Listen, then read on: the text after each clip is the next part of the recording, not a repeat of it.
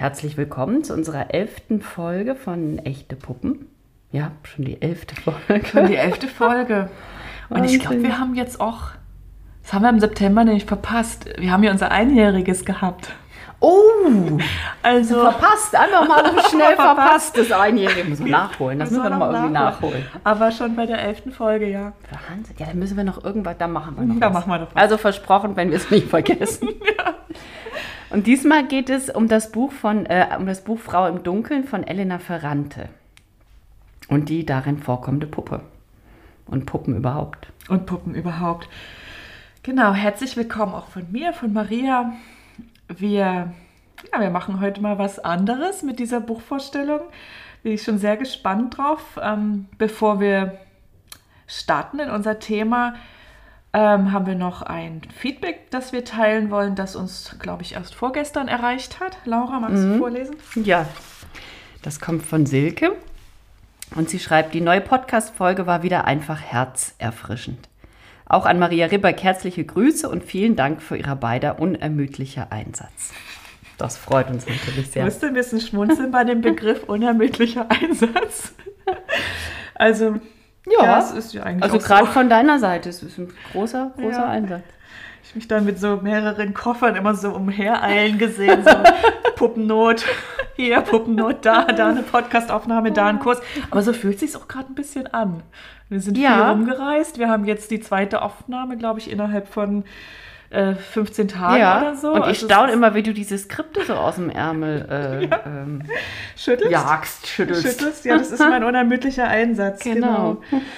Genau, das war nicht viel Feedback, aber das liegt auch daran, dass ähm, jetzt wir wirklich vor zwei Wochen das letzte Mal aufgenommen haben und seitdem ist unsere Teddybären-Folge erschienen. Das war jetzt am Donnerstag vor vier, fünf Tagen. Ich habe noch nicht mal Werbung für die Du hast noch nicht mal Werbung gemacht. mal dazu. Genau, wir greifen jetzt hier ganz schön vor, aber die Aufnahmetermine zu finden ist manchmal gar nicht so leicht. Also wir nehmen heute am 19. September die Folge auf, die, glaube ich, in einem Monat erscheint. Ja. Ja, das müssen wir mal dazu sagen. So ist das bei Ja. uns.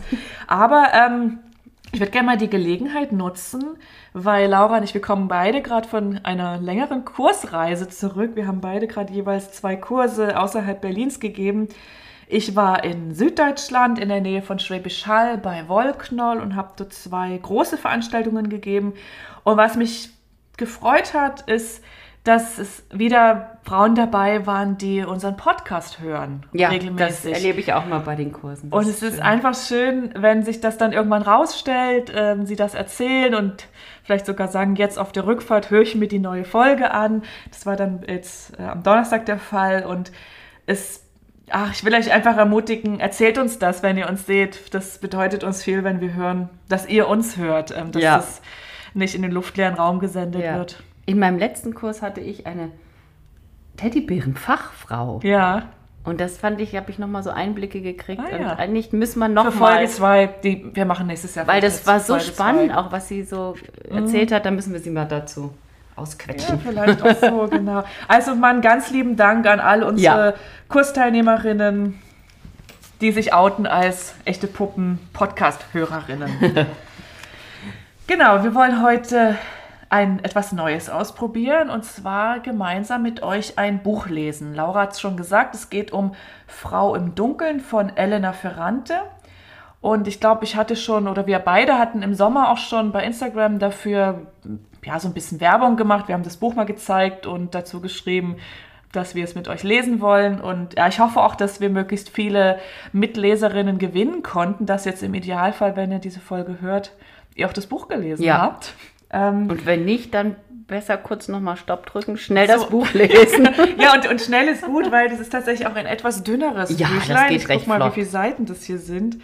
Ich schätze, es sind nur so 180 oder so. Ja, 187 Seiten sind das. Also das ist wirklich an einem Wochenende eigentlich weggelesen. Das Buch ist keine leichte Kost. Das habe ich auch schon gemerkt, als wir bei Instagram das darüber geschrieben haben. Da waren auch so ein paar Kommentare dabei, wie, ah, ist glaube ich nicht so meins, äh, weiß nicht, Oder ob lese ich das mal später. Lese ich mal später, war Noch nicht vielleicht jetzt. im November, wenn es da ganz dunkel ist. Also es ist kein viel gut Buch, äh, sondern es ist anspruchsvolle, tiefgründige und auch ein bisschen unbequeme Lektüre, finde ich. Und wie der Titel schon sagt, begeben wir uns damit in die Dunkelheit, in den Schatten und verlassen die behaglichen, lichtvollen und heiteren Gefilde, in denen wir uns ja sonst mit den Puppen und auch mit diesem Podcast befinden. Ja. Und wir haben das Buch aus einem bestimmten Grund ausgewählt, Laura. Warum?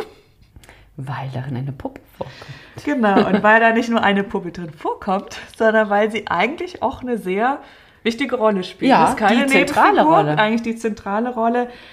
Ähm, und es ist nicht das einzige Buch von Elena Ferrante mit Puppenbezug, sondern es gibt noch mehr. Und schon allein deshalb habe ich gedacht, lohnt sich das mal als Podcast-Thema. Wir stellen euch heute die Autorin und das Buch vor, legen dabei den Schwerpunkt auf das Motiv der Puppe und fragen uns, was es mit Elena Ferrante und den Puppen auf sich hat. Und Laura hat es schon gesagt, äh, wir werden das Buch ausführlich vorstellen und auch viele Details verraten. Im Grunde verraten wir alles.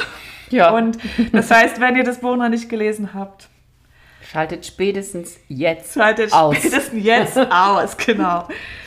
Gut, ähm, Laura, von all meinen Freundinnen bist du die Einzige, die nicht auf die Neapel-Tetralogie von Elena Ferrante angesprungen ist. Das, vielleicht gibt es noch mehr Leute da draußen, deshalb kurze Erläuterung.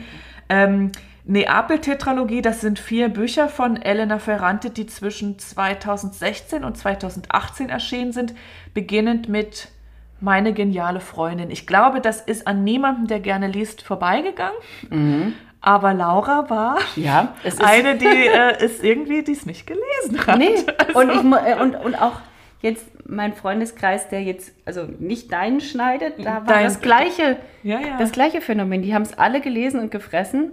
Gefressen? Also gefressen, die haben es gerne gelesen? Ja, gell, also das gefressen meine ich mit so aufgesogen, Aufgesogen. Okay. das Buch. Und, und Okay. ich äh, bin außen vor geblieben. Und hast du, hast, du hast mir, glaub, ich, Ich hab es ich hab- angefangen. ich habe dir das sogar wahrscheinlich gegeben, das Buch? Ich Weiß glaube, du ja. selber, Ich habe es auf jeden Fall, ich glaube, du hast es mir gegeben und ich habe es angefangen. Ich habe auch wirklich viel, also ich habe bestimmt 200 Seiten gelesen. Pflichtschuldig, Laura. Nee, weil eigentlich lese ich Bücher Ja, dann, ja dann weg viel, und ne? durch und viel, aber ich, und es ist mir bis heute, Und ich kann es nicht genau sagen, warum. Irgendwie war das für mich so, irgendwie so ein 50er Jahre muffiger Flair. Ich kam, ich habe mich richtig gequält. Ich weiß es nicht, Okay. nicht, dass es, es war ja nicht schlecht geschrieben oder es war, irgendwie hat es mich nicht gekriegt und ich kann bis heute nicht genau sagen, warum. Gut, können wir auch so stehen lassen. Können wir so stehen Ich lassen, finde ne? es eh schwierig. Ich finde auch, das ist äh, eh leichter zu sagen, warum man was mag. Ja. Also bei Büchern Ja. Genau, und dann kam ich ja um die Ecke mit der Idee, dieses Buch Frau im Dunkeln hier im Podcast zu besprechen.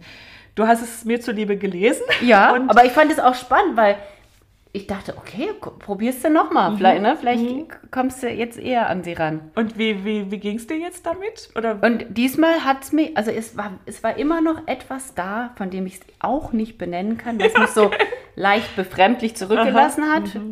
Ich weiß es nicht, ich kann es nicht sagen, was es ist. Irgendwie vielleicht so die. ich, konnt, ich konnte dich nicht bekehren. N- Nee, Du bekehre hast nicht. jetzt keine Lust, noch alle anderen Elena Ferrante Bücher zu Nein, lesen. nein. Okay. Aber ich muss sagen, es hat mich absolut gecatcht. Schön. wegen dieser wegen dieser Puppe und, Natürlich. und ich war und wie sie und wie, wie, wie die Autorin damit umgegangen ist, fand ich auch großartig. Dieses, diese Puppe, die da immer sitzt und du als Leserin denkst immer, oh Gott, bitte nicht, versteck sie doch. Und wenn die jetzt gesehen wird, nein, bitte nicht, bitte nicht. Und, dann gib sie doch zurück genau. Ja, und dann macht sie es nicht. ja, und das ja. hat mich so wirklich durch dieses ja ganze Buch genommen. Genau, es ist ja eigentlich unser Und- Thema.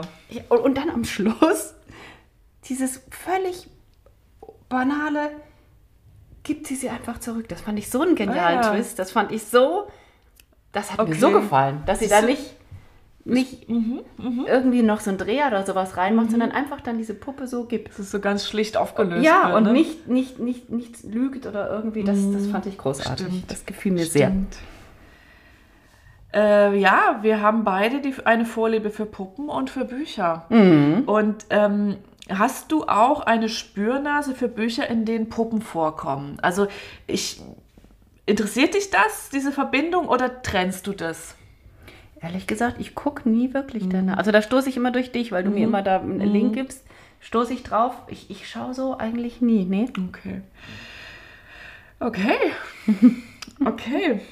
Ich habe das. Also ich, ich weiß nicht, wie das zu mir kommt, aber irgendwie, ich, mir entgeht keine Neuerscheinung, wo irgendwie eine Puppe drin vorkommt. Man muss natürlich auch dazu sagen, das sind natürlich die Sternstunden für Puppenmacherinnen, wenn solche Bücher erscheinen. Ja, ja. Das ist ja auch nicht jedes Jahr oder jede Saison der Fall.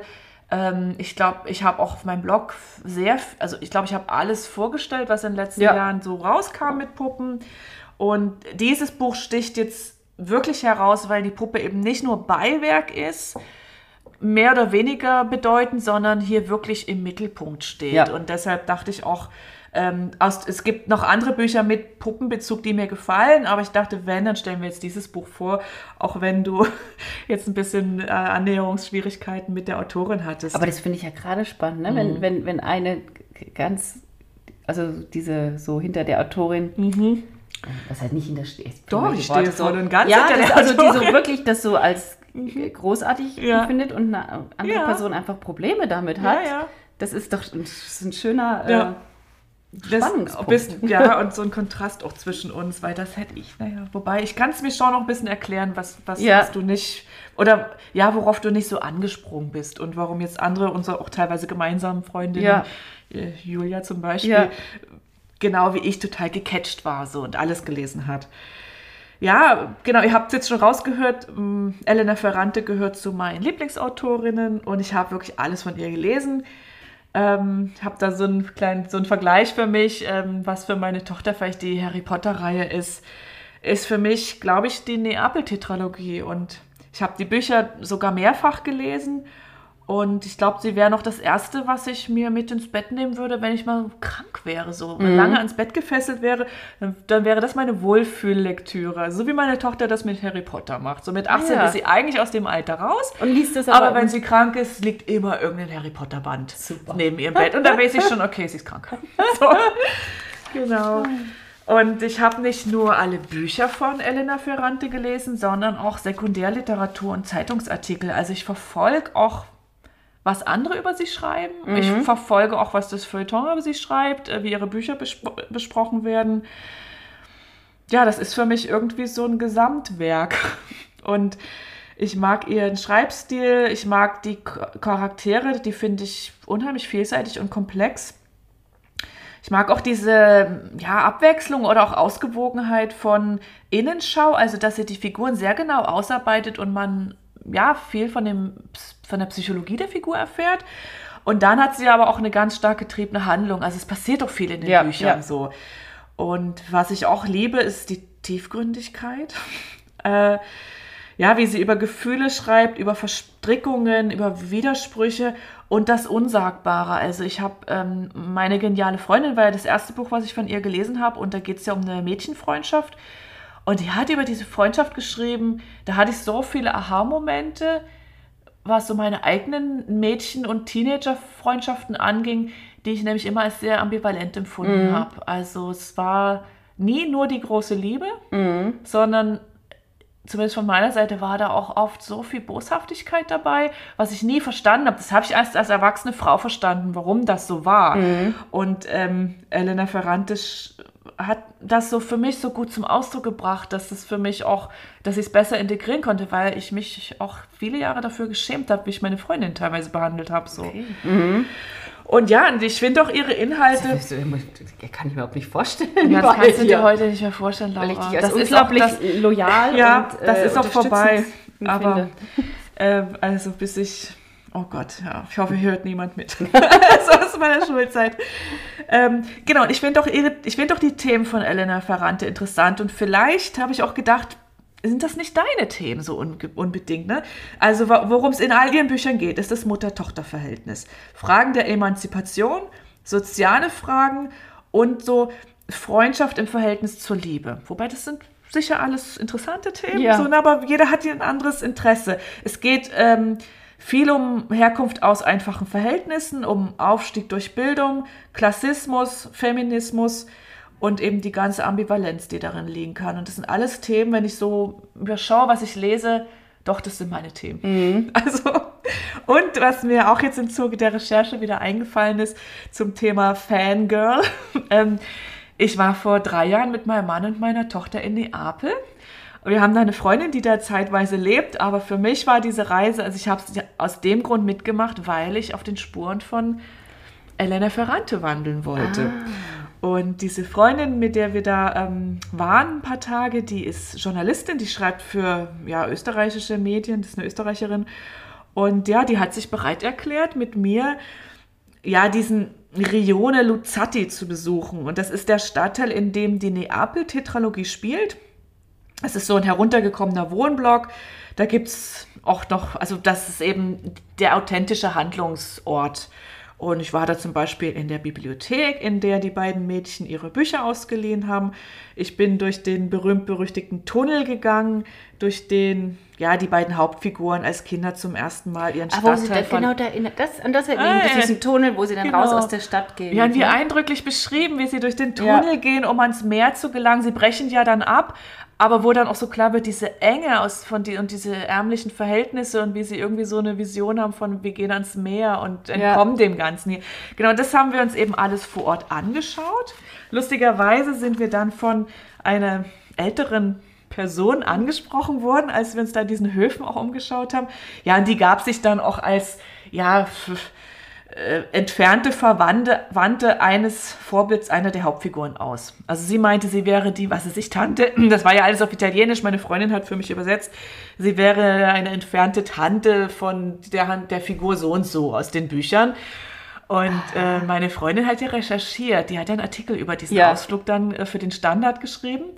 Und ähm, die hatte mir nur hinterher, da war ich viel zu naiv, die sagte dann nur so zu mir, das äh, war jetzt für die Touristen. Ja, die ja, hat ja. uns als Touristen erkannt und hat uns erzählt, was wir hören wollten, nämlich authentische Geschichten. Ja, ja, genau, das ist auch schön. Genau, und, und das fand ich auch interessant, weil ähm, da gab es dann auch für mich so ein bisschen Einblick, wie meine Freundin diesen Artikel geschrieben hat und dass sie natürlich nicht, also sie hätte sich jetzt nochmal von der zweiten Quelle bestätigen lassen müssen, dass diese Frau wirklich mit dieser ja. Romanfigur verwandt ist. Und die hat das nicht verwendet in dem Artikel dann. Weil sie das eben Weil das ja, ja. so, ne? Ja.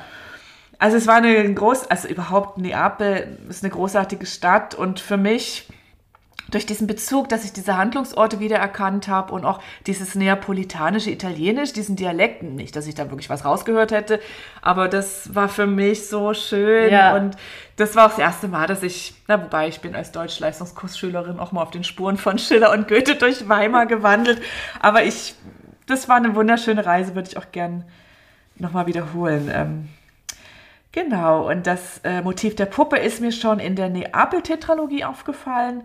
Und ich hatte eigentlich jetzt jahrelang den Wunsch, mich intensiver mal damit zu beschäftigen und wusste auch, es ist was für den Podcast und nicht mhm. für den mhm. Blog. Also ähm, deswegen freue ich mich, dass du dich darauf eingelassen hast ja. und ähm, wir das jetzt machen. Und die erste Frage ist, wer ist eigentlich Elena Ferrante? Und jetzt haben wir schon im Vorgespräch uns ein bisschen ausgetauscht und ich fand es total interessant, dass du nicht wusstest, dass es, dass Elena Ferrante ein Pseudonym ist. Ja, ja. Ja, ja, ne? Nee, also, weil das, naja, ich sag mal, also bei, bei, ihrem deutschen Verlag, also ihre Bücher sind in, bei Surkamp erschienen, da steht auf jedem Buch der gleiche Satz zu ihrer Person. Ähm, Elena Ferrante hat sich mit dem Erscheinen ihres Debütromans im Jahr 1992 für die Anonymität entschieden. Das heißt, dieser Name ist Fantasie.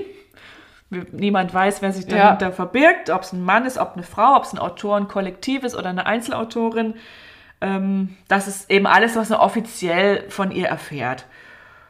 Ähm, sie wurde berühmt mit ihrer, ja eben mit dieser Neapel-Tetralogie, die ist in Deutschland zwischen 2016 und 2018 erschienen und hat weltweit ja so ein Euphorie, Begeisterung ausgelöst. Da wurde dann sogar der Begriff Ferrante-Fieber geprägt. Ah, also ja, ja, ja. es wurde ja auch, es gibt mittlerweile eine HBO-Serie, diese äh, Bücher sind, glaube ich, in zig Sprachen übersetzt worden. Also es war ein Welterfolg. Ähm, sie hat auch davor schon geschrieben, ähm, unter anderem eben das Buch, was wir heute vorstellen, Frau im Dunkeln. Und es sind auch nach der ähm, neapolitanischen Saga noch zwei Bücher erschienen, mit denen sie aber, glaube ich, nicht, also konnte sie nicht mehr anknüpfen. Mhm. Aber ist klar, also an so eine Welterfolg, das zweimal zu machen, ist schwierig. Ähm, sie hat auch ein Buch geschrieben, das heißt Frantumalia. Ich weiß nicht, ob ich das richtig ausspreche. Und der Untertitel ist Mein geschriebenes Leben. Auf das Buch habe ich lange gewartet, weil ich mir erhofft habe, dass es da viele biografische Einblicke Ja. gibt. Die gibt es auch, also so Einblicke in ihr Privates. Aber es ist auch hier, sie vermischt auch in diesem Buch, ähm, ja, man weiß nicht, was ist jetzt Wahrheit und was ist Fiktion. Ja. Und es ist eigentlich auch klar, dass sie eine, auch eine Kunstfigur erschafft. Oder aus sich eine Kunstfigur macht, irgendwie eine literarische. Und es gab Versuche natürlich, äh, ihre Identität offenzulegen und äh, zum Beispiel durch den italienischen Investigativjournalisten Claudio Gatti im Jahr 2016. Und seine Enthüllungsgeschichte ist damals auch in der FAZ erschienen unter dem Titel Wer ist Elena F? Und was ich interessant fand, auch weil du sagtest, du wusstest es gar nicht, dass, dass es ein Pseudonym ist. In Deutschland sind, war das nie von Interesse so groß. In Italien ist das ein Riesenthema. Da wird bis heute geforscht und gemacht. Wer ist sie? Das, irgendwie will man das jetzt offenlegen. Das ist lustig, dass man heutzutage sowas nicht rausfinden Ja, kann. Oder ich wahrscheinlich gehört das, oder es gehört mit dazu. Ja, das muss dass man das nicht herausfinden will, damit das Ganze Genau. Also spannend. Es ist ich finde es total spannend. Und in Deutschland beließ man es dabei. Also da ist dann diese Geschichte in der FAZ erschienen, die habe ich mir auch aufgehoben. weil Ich Ja. dachte, das will ich in zehn Jahren nochmal lesen, weil wer weiß, vielleicht ist dann noch klar, wer sie wirklich ist. Der hat auch, es gibt zwei Namen. Also ich will ja jetzt gar nicht in die Tiefe gehen, weil das ist, kommt jetzt wieder mein Fangirl sonst zu sehr raus. Es gibt zwei Namen, die immer wieder gehandelt werden, also wer sie in Wirklichkeit ist. Und ich bin mir auch sicher, dass in 10, 15 Jahren rauskommen wird, ob es eine von den beiden sozusagen ist. Genau, in Deutschland bleibt es eben bei diesem Weltbestseller ohne identifizierbare Verfasserin und die Deutschen sind damit fein. So. Ja. Ähm, ja, der Grund für die gewählte Anonymität ist, dass ähm, ja nur das Werk von Bedeutung sein soll und nicht die Urheberin. Auch den Gedanken finde ich total interessant, Ja. weil du es gerade schon angesprochen hast. Heutzutage, wenn Menschen ein Buch schreiben, dann gibt es eigentlich eine riesen Social-Media-Kampagne auch, Ja, zumindest ja. von jüngeren Autoren. Und man kann alles über die Leute erfahren. So. Und es wird ja sogar so vermarktet, ne, dass man Ja, und es ist, oft ist ja umgekehrt. Oft gibt es ja nur die Person, also mit irgendwelchen ähm, VIP-Leuten da auf Mhm. Instagram, ne? Und die haben ja eigentlich gar kein Pro Produkt oder, oder kein, kein, äh, keine Kunst, die sie herstellen. Es ist nur die Person, ne? Genau. Und dass es doch auch andersrum geht, ist doch eigentlich sehr schön. Frage ich mich also, ob es heute noch andersrum ginge, weil sie ist ja schon 1992 sozusagen in Erscheinung getreten. Ah, ja, ja. Also ich frage mich, ob, Ja. so, äh, ob das war vielleicht auch noch ein Stück weit eine andere Zeit, wobei 2016 Neapel-Tetralogie, da waren wir schon mittendrin im Instagame. Aber ähm, frage ich mich, ob das heute noch mal so funktioniert Ja. und ob es nicht sogar diesen Reiz auch hat. Ich finde ich finde es so, irgendwie finde ich es auch interessant, ähm, dass ich über die Autorin nichts weiter weiß. Ja. So, ne? Und sie, Elena Ferrante hat auch selber, also sie hat schon auch einzelne Interviews gegeben und sich auch, ähm, ja, irgendwie Kommentare eben zu dieser Anonymität abgegeben und sie hat eben unter anderem gesagt, jetzt wörtlich, das lese ich vor, wer mich als Autorin kennen will, darf nicht den Rahmen meiner Texte verlassen. Er muss mich lesen. Ich bin meine Schrift. Also sie sagt eben, dass alles über sie in ihren Büchern Ja. steht. So. Und deswegen habe ich mir jetzt mal den Spaß gemacht, äh, mal so rauszufiltern, was ich glaube, über Elena Ferrante zu wissen. Richtig detektivische Arbeit. Nee, aber das hättest du auch nach, nach vier Büchern gewohnt, glaube ich. Wenn du alles von ihr, es tauchen einfach bestimmte Sachen wieder und wieder auf. Ja. Ich glaube, dass sie heute ungefähr in ihren 60ern oder 70ern ist. Ich glaube, dass es eine Frau ist. Ja. Es würde mich sehr wundern, wenn Mann diese Bücher geschrieben hätte. Ich glaube, dass sie in einfachsten Verhältnissen in Neapel aufgewachsen ist, dessen Dialekt sie auch beherrscht. Es wird in jedem Buch irgendwie hervorgehoben, wie schlimm dieser neapolitanische Dialekt ist. Ja, stimmt, das erinnere ich mich auch in dem Frauen. Was ich nicht weiß, ja. was ich nicht beurteilen Ja. kann, aber scheinbar ist das so eine, ein Dialekt, der vielleicht als dumm eingeordnet wird Ja. oder so. Ne? Ich glaube, dass sie durch Bildung aufgestiegen ist äh, und dass sie eine Universität besucht hat. Und ich glaube, dass sie im italienischen Literaturbetrieb arbeitet, zum Beispiel als Lektorin oder beziehungsweise arbeitete, bis sie dann selbst Bücher schrieb. Ich glaube, dass sie Töchter hat und ich glaube, dass sie auch eine Scheidung erlebt hat. Aber das kann sein, dass das jetzt alles Klischees sind, dass ich mich verleiten lassen habe und es ist alles in Wirklichkeit ganz anders. Das soll es zur Autorin schon gewesen sein. Ähm, denn so viel gibt es ja nicht zu ihr zu sagen. Und Spannend, sehr spannend. tauchen wir jetzt mal in das Buch ein. Es ist der dritte Roman von Elena Ferrante und der Originaltitel war oder lautet auf Italienisch La Filia Oscura Und übersetzt heißt das die dunkle Tochter. Das finde ich auch ganz interessant, wie Ti- ähm, Titel übersetzt werden. Ja, Und ich finde hier die dunkle Tochter, ich werde da nicht weiter noch drauf eingehen, oder vielleicht magst du das später nochmal aufgreifen, aber allein da könnte man so einen Aufsatz drüber schreiben, ne, ob das vielleicht der bessere Titel gewesen Ja, wäre. ja, ja. So. Das Buch ist 2006 in Italien erschienen, 2007 in Deutschland, also zehn Jahre vor ihrem Weltbestseller Meine geniale Freundin. Äh, ihr deutscher Verlag ist Surkamp, also sämtliche Bücher, alles auch was danach noch kam, ist alles bei Surkamp erschienen.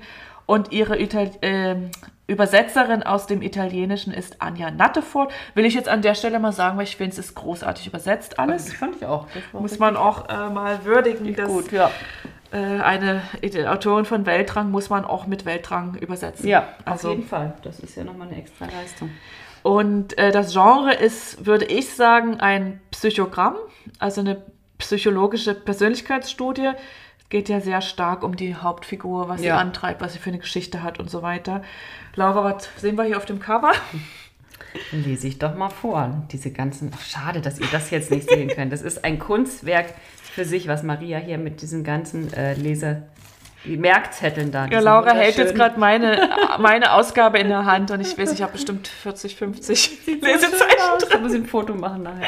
drin. Ja. Also, hier steht eine hochspannende Parabel über das Leben moderner Frauen. Ein heißer Sommer an der süditalienischen Küste. Leda, knapp 50, allein lebend, Mutter zwei erwachsener Töchter. Verbringt unbeschwerte Tage am Strand. Sie vertreibt sich die Zeit damit, eine junge Mutter und deren kleines Mädchen zu beobachten, die innig vor sich hinspielen. Doch plötzlich verdüstert sich das Idyll und die sonst so beherrschte Leda lässt sich zu einer unbegreiflichen Tat hinreißen. ja, und wir spoilern jetzt mal. Ja. Also wir sagen auch jetzt schon, was die unbegreifliche Tat ist, Laura. Sie stiehlt die Puppe des Mädchens. Ja, genau, es geht um einen Puppendiebstahl. Und ähm, wir würden jetzt im Folgenden auf die Handlung eingehen. Also im Grunde nochmal die Handlung, das Wichtigste rekapitulieren. Und Laura wird auch, glaube ich, drei, vier Stellen vorlesen. Und, ähm, und dann wird man uns mal an der Interpretation wagen. Ja. Es ist, bei dem Buch handelt es sich um eine Rahmenhandlung. Ähm, die Ich-Erzählerin ist Leda, eine 47-jährige Universitätsdozentin für englische, englische Literatur. Sie ist, Da fällt mir ganz, Entschuldigung, Hm? ich unterbreche, Leder und der Schwan, das ist doch so ein ganz bekanntes Motiv auch Ah. aus der Anti... Oh, das müsste... Ich weiß es, das fällt mir gerade auf.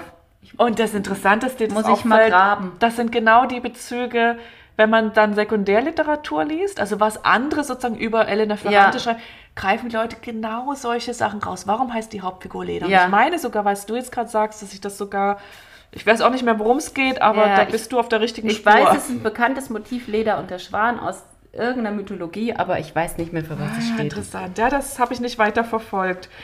Genau, also sie ist geschieden, sie ist Mutter zweier erwachsener Töchter und sie verursacht einen Autounfall. So geht das Buch los.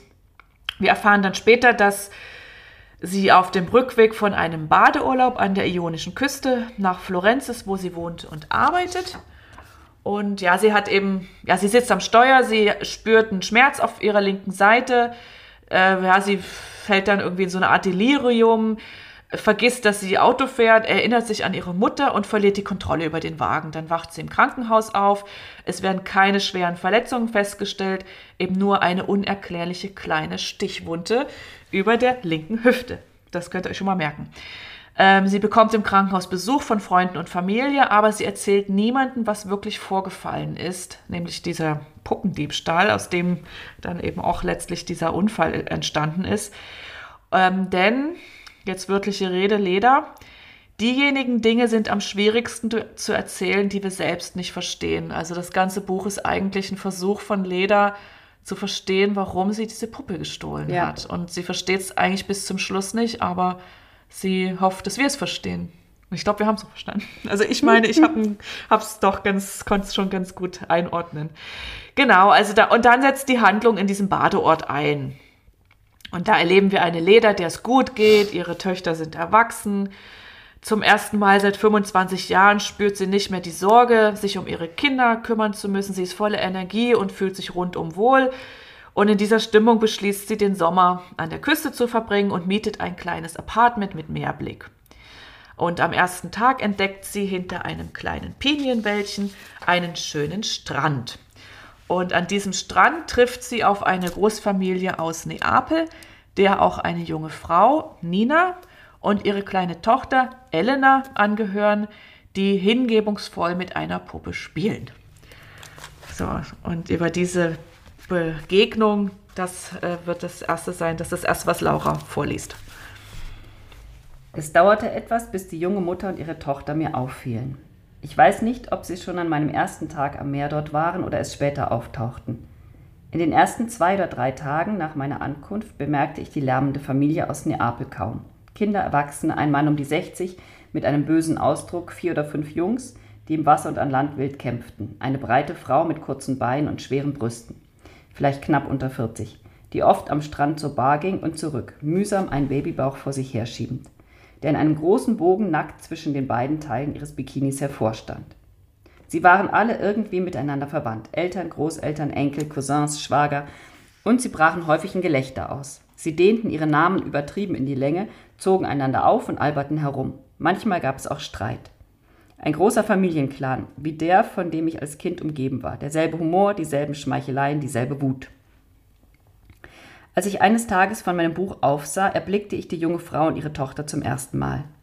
Sie ging vom Ufer zurück zu ihrem Sonnenschirm. Sie war höchstens 20, hielt den Kopf gesenkt und die Kleine reckte sich strahlend zu ihr hoch. Drei oder vier Jahre alt, mit einer Puppe im Arm, die sie hielt wie eine Mutter ihr Kind.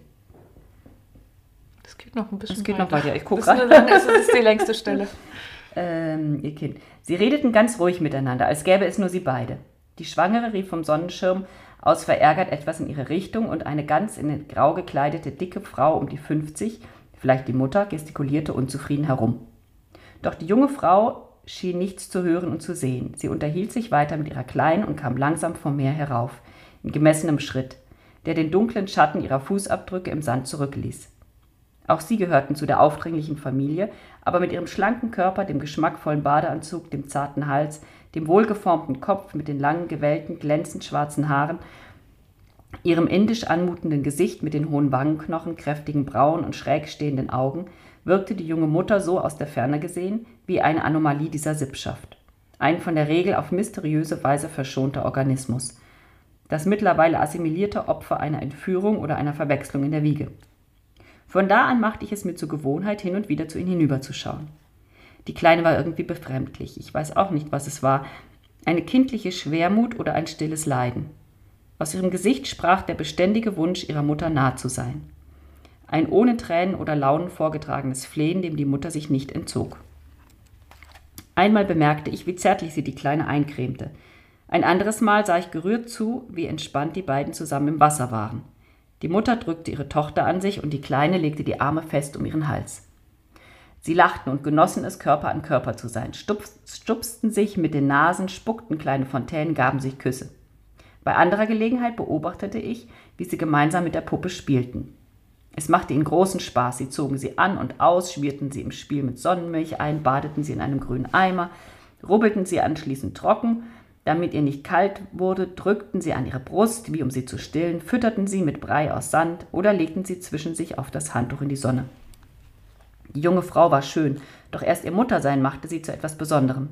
Sie schien nur ihrer Tochter, sie schien nur ihre Tochter im Sinn zu haben.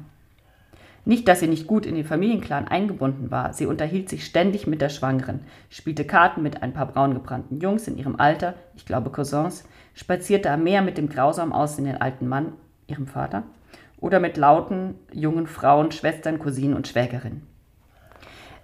Ich hatte nicht den Eindruck, dass sie einen Ehemann hatte oder irgendjemanden, der offensichtlich der Vater der Tochter war. Allerdings fiel mir auf, dass alle Familienmitglieder sich liebevoll um sie und die Kleine kümmerten. Die graue, dicke Frau um die 50 ging mit ihr zur Strandbar, um der Kleine ein Eis zu kaufen. Ein kurzer Zuruf von ihr reichte und die Jungen unterbrachen ihre Raufereien und besorgten ihr, wenn auch grummelnd, Wasser etwas zu essen oder was immer sie brauchte. Wenn Mutter und Tochter sich mit ihrem kleinen rot-blauen Schlauchboot auch nur ein paar Meter von der Strandlinie entfernten, begann die Schwangere Nina, Leno, Ninetta, Lena zu rufen und eilte keuchend zum Ufer, um den Bademeister zu alarmieren. der gleich aufsprang, damit er die Situation gut im Blick hatte. Als einmal zwei Typen die junge Frau in ein Gespräch verwickeln wollten, kamen sofort die Cousins dazu und fingen an zu pöbeln und zu rempeln. Es wäre beinahe in eine Schlägerei ausgeartet. Eine Zeit lang war ich unsicher, ob die Mutter oder die Tochter Nina Ninu Nine hieß. Es waren so viele Namen und da sie andauernd fielen, konnte ich sie nicht eindeutig zuordnen. Schließlich verstand ich aber, dass Nina die Mutter war. Mit der Kleinen war es schwieriger. Anfangs kam ich durcheinander. Ich hielt Nani, Nena und Nenel für ihre Spitznamen, bis ich kapierte, dass es die Namen der Puppe waren, von der das Mädchen sich nie trennte und der auch Nina sich zuwandte, als wäre sie lebendig, eine zweite Tochter. Das Mädchen hieß in Wirklichkeit Elena, Lenu. Ihre Mutter nannte sie immer Elena und die Verwandten Lenu. Keine Ahnung, warum ich die Namen in mein Notizbuch schrieb. Elena, Nani, Nena. Vielleicht gefiel es mir, wie Nina sie betonte. Sie redete zu der Kleinen und ihrer Puppe in einem angenehmen neapolitanischen Akzent, den ich liebe, dem Timbre des Spiels und der Lebensfreude. Ich war entzückt. Sprachen wirken auf mich wie ein Gift, das manchmal aufschäumt und wofür es kein Gegengift gibt. Ich erinnere mich an den Dialekt meiner Mutter, wenn ihr der weiche Akzent vor lauter Wut abhanden kam und sie herumbrüllte. Ich halte es nicht mehr aus mit euch, ich halte es nicht mehr aus. Befehle, Schreie, Schimpfwörter, eine existenzielle Anspannung auch in ihren Worten, wie ein gereizter Nerv, der auf die kleinste Berührung mit Schmerz reagiert und jeden Anstand verdrängt. Einmal, zweimal, dreimal drohte sie uns Töchter zu gehen. Eines Morgens wacht ihr auf und dann bin ich nicht mehr da. Und jeden Morgen wachte ich auf und zitterte vor Angst. In Worten verließ sie uns immer zu. In Wirklichkeit blieb sie. Diese junge Frau, diese Nina, wirkte so ruhig. Ich empfand Neid. Es war jetzt ein bisschen eine längere Stelle, aber ich fand, ähm, zeigt so ein bisschen die Grundstimmung da, die Ausgangsstimmung. Ja. Ähm, und wenn man weiß, wie es weitergeht, dann ja, es deuten sich da schon gewisse Themen an. Ja, es, alles schon es ist alles schon angelegt. Angerissen, ja. Ja, also was jetzt ganz gut rauskam an der Stelle, ist diese Verschmelzung von Mutter, Tochter und Puppe, kann man schon so sagen. Ja. Ähm, na, Leda beobachtet das, hat ja erstmal so mit Wohlwollen und ähm, findet sie angenehm und man merkt aber auch so ein bisschen, spürt man schon vielleicht auch ein bisschen Neid. Und ähm, dieses, das, das kippt dann irgendwann in so Missmut. Das, diese Verschmelzung, dieses, dieses Spiel, dieses, ne, dass, dass sie irgendwann noch nicht mehr weiß, wer, ne, ist die Puppe jetzt, also wer nimmt eigentlich welche Rolle in diesem Spiel ein, das geht ihr irgendwann auf die Nerven. Und ähm, ja, das kann man vielleicht schon mal vorwegnehmen, das ist jetzt schon so ein bisschen äh, Interpretation, dass dieses Trio aus Mutter, Tochter und Puppe ja, Lena eigentlich demonstriert, also diesen Identitätsverlust auf Zeit, den wir Mütter, glaube ich, alle kennen. Ja, dass man sich so scheinbar selbst aufgibt, dass man die eigene Persönlichkeit irgendwie so hinten anstellt, um eben ganz Mutter zu sein, so. Und ähm, dass Leda damit, wenn sie das, je länger sie das beobachtet, ein Problem bekommt, das liegt eben daran, das erfahren wir dann noch später in dem Buch, dass ihr das verwehrt geblieben ist, weil sie eben eine emanzipierte Frau ist, später eben auch als Professorin ähm, arbeitet und daraus kann man auch schlussfolgern, sie hat da einfach andere Prioritäten in ihrem Leben gesetzt und daran wird sie eben erinnert, wenn sie die junge Mutter mit ihrer kleinen Tochter und die Puppe beobachtet. Und das ist auch der Kipppunkt, ähm, an dem der entspannte Strandurlaub ähm, zu einer Reise in Ledas Vergangenheit wird und sie dann schließlich diesen Puppendiebstahl begeht. Daraufhin gibt es einen Aufruhr am Strand. Die kleine Elena, also das Mädchen, ist verschwunden. Ihre Mutter Nina verzweifelt. Alle helfen suchen. Und es ist dann schließlich, schließlich Leda, die das Mädchen findet.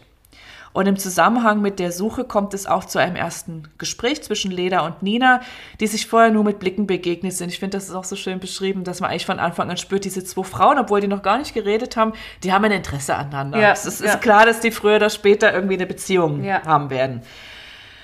Genau, und wir erfahren dann auch, dass es Leda war, die die Puppe genommen hat. Eine Tat, die sie selbst nicht versteht, was aus der nächsten Textpassage, die Laura vorlesen wird, hervorgeht. Die ist kürzer. Auf der Heimfahrt beruhigte ich mich. Ich stellte fest, dass ich mich nicht an den genauen Zeitpunkt einer Aktion erinnern konnte, die mir inzwischen fast komisch erschien. Komisch, weil sinnlos. Ich fühlte mich wie jemand, der leicht befremdet, leicht belustigt feststellt, na, da ist mir ja was passiert. es muss da wieder eine dieser Wellen von Mitleid gewesen sein, die mich schon als Mädchen ohne ersichtlichen Grund für Menschen, Kinder, Gegenstände ergriffen hatten. Die Erklärung gefiel mir. Sie verwies auf ein im Grunde edles Motiv. Ein Beschützerinstinkt, dachte ich. Nena Nani Nenella, oder wie auch immer sie hieß. Ich sah sie verlassen am Sand, im Sand liegen, verdreht und das Gesicht halb zugeschüttet, als würde sie ersticken. Und da habe ich sie spontan befreit. Eine kindliche Reaktion, mehr nicht. Man wird halt nie richtig erwachsen. Ich beschloss, die Puppe am nächsten Tag zurückzugeben. Ich würde ganz früh an den Strand gehen, sie genau an der Stelle, wo Elena sie verloren hatte, in den Sand stecken und dafür sorgen, dass ihre Puppe selber wiederfand. Ich würde ein bisschen mit der Kleinen spielen und mittendrin würde ich sagen, was haben wir denn hier? Schau mal, das buddeln wir aus.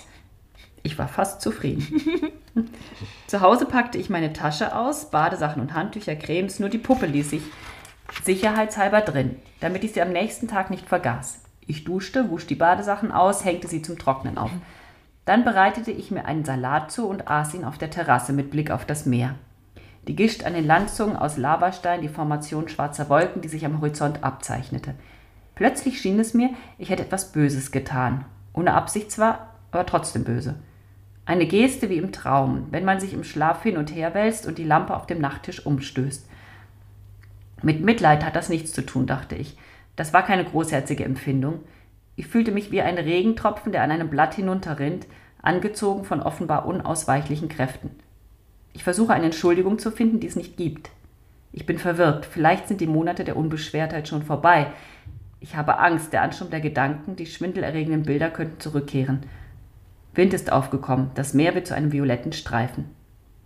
Wie wechselhaft das Wetter ist, die Temperatur ist plötzlich gefallen. Am Strand wird Elena immer noch weinen. Nina ist verzweifelt, Rosaria hat den Sand Millimeter für Millimeter umgegraben. Der Clan liegt bestimmt schon mit allen im Krieg. Eine Papierserviette flog davon, ich deckte den Tisch ab, zum ersten Mal seit vielen Monaten fühlte ich mich allein. In der Ferne sah ich dunkle Regenbänder aus den Wolken stürzen. Der Wind hatte innerhalb weniger Minuten aufgefrischt, strich mit langen Seufzern ums Haus und wehte trockenes Laub und tote Insekten herein. Ich schloss die Terrassentür, holte meine Tasche und setzte mich auf das kleine Sofa am Fenster. Ich war nicht einmal in der Lage, bei meiner Entscheidung zu bleiben. Ich nahm die Puppe heraus, drehte sie ratlos hin und her. Keine Kleider, wer weiß, wo Elena sie gelassen hatte. Sie war schwerer, als ich vermutet hätte. Bestimmt war sie voller Wasser. Ein paar blonde Haare kamen ihr in spärlichen Büscheln aus dem Kopf. Sie hatte zu runde Wangen, dumme blaue Augen und schmale Lippen, mit einem dunklen Loch in der Mitte. In dem länglichen Oberkörper wölbte sich der Bauch, zwischen den kurzen, dicken Beinen war eine vertikale Linie angedeutet, die sich zwischen den breiten Pobacken verlor. Ich hätte ihr gern etwas angezogen. Ich kam auf die Idee, der Puppe Kleider zu kaufen. Eine Überraschung für Elena. Eine Art Wiedergutmachung. Was bedeutet eine Puppe für ein kleines Mädchen? Kann man sich die Puppe schon gut vorstellen, ne? Mhm. Das Modell, das Modell Strandpuppe. Ja. Strandbadepuppe. Strandbadepuppe, genau. Also, die Puppe ist gestohlen. Elena hat sie in ihrer Tasche. Niemand weiß davon. Nee, nicht Elena. Leda hat sie in ihrer Tasche. Und das kleine Mädchen Elena wird vom Verlust der Puppe krank. Und die Familie ist dann tagelang damit beschäftigt, das Kind zu trösten und abzulenken. Das wird ziemlich ausführlich immer wieder beschrieben, mhm. wie die ganze Großfamilie sich eigentlich nur noch um diesen Puppenverlust dreht. Ja. Ähm, Als Leser wird man immer unruhiger. Wird immer unruhiger. Man, ja, ich finde, es ist ja auch unausgesprochen, so dieses, ist, sind das eigentlich Mafia-Angehörige? Ja, ja. So, ne, das, ich finde, das wird ja nie ausgesprochen, aber es schwingt ja immer so ja. eine Gefahr mit, ja, mit ja. dieser Großfamilie. Und man fragt sich, hm, welches Schicksal erwartet dann eigentlich Leda, wenn das rauskommt? So, ne? Genau, also in der Zwischenzeit, ähm, Leda geht mit dem jungen Bademeister Gino aus, ähm, wobei sie erfährt, dass dieser sich für Nina interessiert, die ja eigentlich verheiratet ist. Ähm, auch hier deutet sich was an. Und am nächsten Tag ähm, besucht Leda einen Spielzeugladen, um für die gestohlene Puppe Diana nacktes Kleider zu kaufen. In dem Spielzeugladen treffen sie auch auf die neapolitanische Familie, inklusive Nina mit dem krank traurigen Kind auf dem Arm. Und dann beginnt eigentlich das Lügen. Also an dem Punkt geht das los, dass äh, ja, Leda lügt, dass sich die Balken biegen. Ja. Und ähm, und jetzt ist auch klar, dass dieser Diebstahl eigentlich bis zum Schluss für Spannung sorgen wird. Und in der Szene im Spielzeugladen passiert noch was anderes Wichtiges. Ähm, Leda erzählt nämlich Nina und ihrer hochschwangeren Schwägerin Rosaria, dass sie ihre beiden Töchter verlassen hat, als diese sechs und vier Jahre alt waren. Und dass sie sie erst nach drei Jahren wieder zu sich zurückgeholt hat. Also hier beginnt dann diese ein bisschen so Verarbeitung, ja nicht Verarbeitung, aber dass wir so Einblicke in ihre Vergangenheit ja. bekommen. Und ähm, eben dieses Detail, dass sie von ihren dass sie ihre Töchter verlassen hat. Ja. Was unfassbar ist ähm, für die meisten, also zumindest für die, für, vor allem für diese hochschwangere Schwägerin. Und die möchte dann auch wissen, warum hast du deine Kinder verlassen? Und Leda sagt, sie wisse es nicht, sie sei müde gewesen. Und zu Nina gewandt sagt sie, manchmal hilft es zu fliehen, um nicht zu sterben. Ähm, Im Folgenden erfahren wir dann auch von den Umständen und den inneren Konflikten, wie es zu der Trennung Leders von ihren Kindern und schließlich auch zu der Scheidung von ihrem Mann kam. Das wollen wir jetzt gar nicht weiter ausführen. Also es ist klar, Karriere spielt eine Rolle, Muttersein spielt eine Rolle und Frau bleiben spielt eine ja. Rolle. Also wie bleibt man Frau? Eben zwischen diesen zwei riesengroßen Aufgaben. Also das Leder will eine wissenschaftliche Karriere hinlegen, ähm, aber es ist irgendwie klar mit den zwei kleinen Kindern, die sie scheinbar auch relativ früh, ich glaube, sie war so Mitte 20, mit den zwei kleinen Kindern kann sich die Karriere eigentlich abschminken. So, und das ist der Riesenkonflikt, den sie dann als junge Frau hat und warum sie dann auch ihre Kinder verlässt, zeitweilig. So, das wird alles ziemlich genau in dem Buch beschrieben, aber das muss man jetzt zumindest für die Handlungs, das reicht das, wenn wir das nur anschneiden. Ähm, derweil die, sucht die Großfamilie aus Neapel mit Handzetteln nach der vermissten Puppe und es wird ein großzügiger Finderlohn versprochen. Ähm, dann gibt es eine Szene, in der Leda heimlich beobachtet, wie Nina und dieser Bademeister sich küssen. Zu dem Zeitpunkt ist auch schon klar, dass Nina einen Mann hat, der auch regelmäßig ja. an diesen Badeort kommt. Und es, ja, es deutet sich jetzt hier ein Ehebruch an, sozusagen, der noch, noch geheim ist. Nur Leda hat ihn gesehen. Und plötzlich empfindet Leda Fremdgehen als Fehler. Auch als ihren eigenen Fehler, als sie ihre eigenen Töchter wegen einer Affäre im Stich ließ. Und sie verdrängt das ungute Gefühl und kümmert sich stattdessen um die gestohlene Puppe. Sie wäscht sie und stellt dabei fest, dass die Puppe etwas in ihrem Bauch hat. Laura liest wieder vor. Ich war sehr unglücklich. Ein Eindruck von Auflösung, als wäre ich ein ordentlicher Haufen Staub, der vom Wind kräftig aufgewirbelt worden war und nun formlos in der Luft hing. Ich warf meine Tasche auf das Sofa, öffnete weder die Terrassentür noch die Fenster im Schlafzimmer. Ich ging in die Küche, um Wasser zu holen für ein Schlafmittel, das ich mir in ganz seltenen Fällen von Kummer nahm. Während ich trank, bemerkte ich die Puppe auf dem Küchentisch und erinnerte mich an das Kleidchen in meiner Tasche. Ich schämte mich. Ich packte die Puppe am Kopf, nahm sie mit ins Wohnzimmer und ließ mich auf das Sofa fallen. Die Puppe bäuchlings auf meinem Schoß. Sie sah komisch aus mit ihren runden Pobacken und dem durchgedrückten Rücken. Mal schauen, ob dir die Klamotten überhaupt stehen, sagte ich mit lauter bissiger Stimme. Ich packte das Kleid, die Unterhose, die Söckchen, die Schuhe aus. Ich hielt ihr die Kleidungsstücke an den Körper, die Größe stimmte. Morgen würde ich direkt zu Nina gehen und ihr sagen, sieh mal, die habe ich gestern im, im Pinienwald gefunden und heute Morgen habe ich ein Kleidchen gekauft. Jetzt könnt ihr wieder damit spielen, deine Tochter und du. Ich seufzte unzufrieden, warf alles auf das Sofa und wollte aufstehen, doch dann bemerkte ich, dass der Puppe wieder diese dunkle Brühe aus dem Mund gelaufen war und mir den Rock schmutzig gemacht hatte. Ich untersuchte ihre Lippen mit dem Löchlein in der Mitte. Sie gaben dem Druck meiner Finger nach, waren aus einem weicheren Kunststoff als der restliche Körper. Ich bog sie vorsichtig auseinander. Die Öffnung des Mundes wurde größer, die Puppe lächelte, zeigte mir Zahnfleisch und Milchzähne. Ich schloss den Mund gleich wieder voller Abscheu, schüttelte die Puppe energisch. In ihrem Innern gluckerte es. Ich stellte mir vor, dass in ihrem Bauch eine mit Sand versetzte Flüssigkeit langsam vor sich hinfaulte. Das ist eine Sache zwischen Mutter und Tochter, dachte ich. Warum mische ich mich in eure Angelegenheiten ein?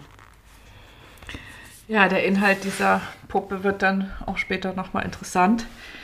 Ähm, ja, man merkt sie, ne, sie hat jetzt diese Puppe, sie ne, schwankt auch so zwischen, ich kümmere mich drum, ich mache sie sauber, ich kleide sie neu ein, aber sie ahnt doch, dass, also es ist, es ist klar, es ist auch irgendwas Dunkles in der Puppe oder irgendwie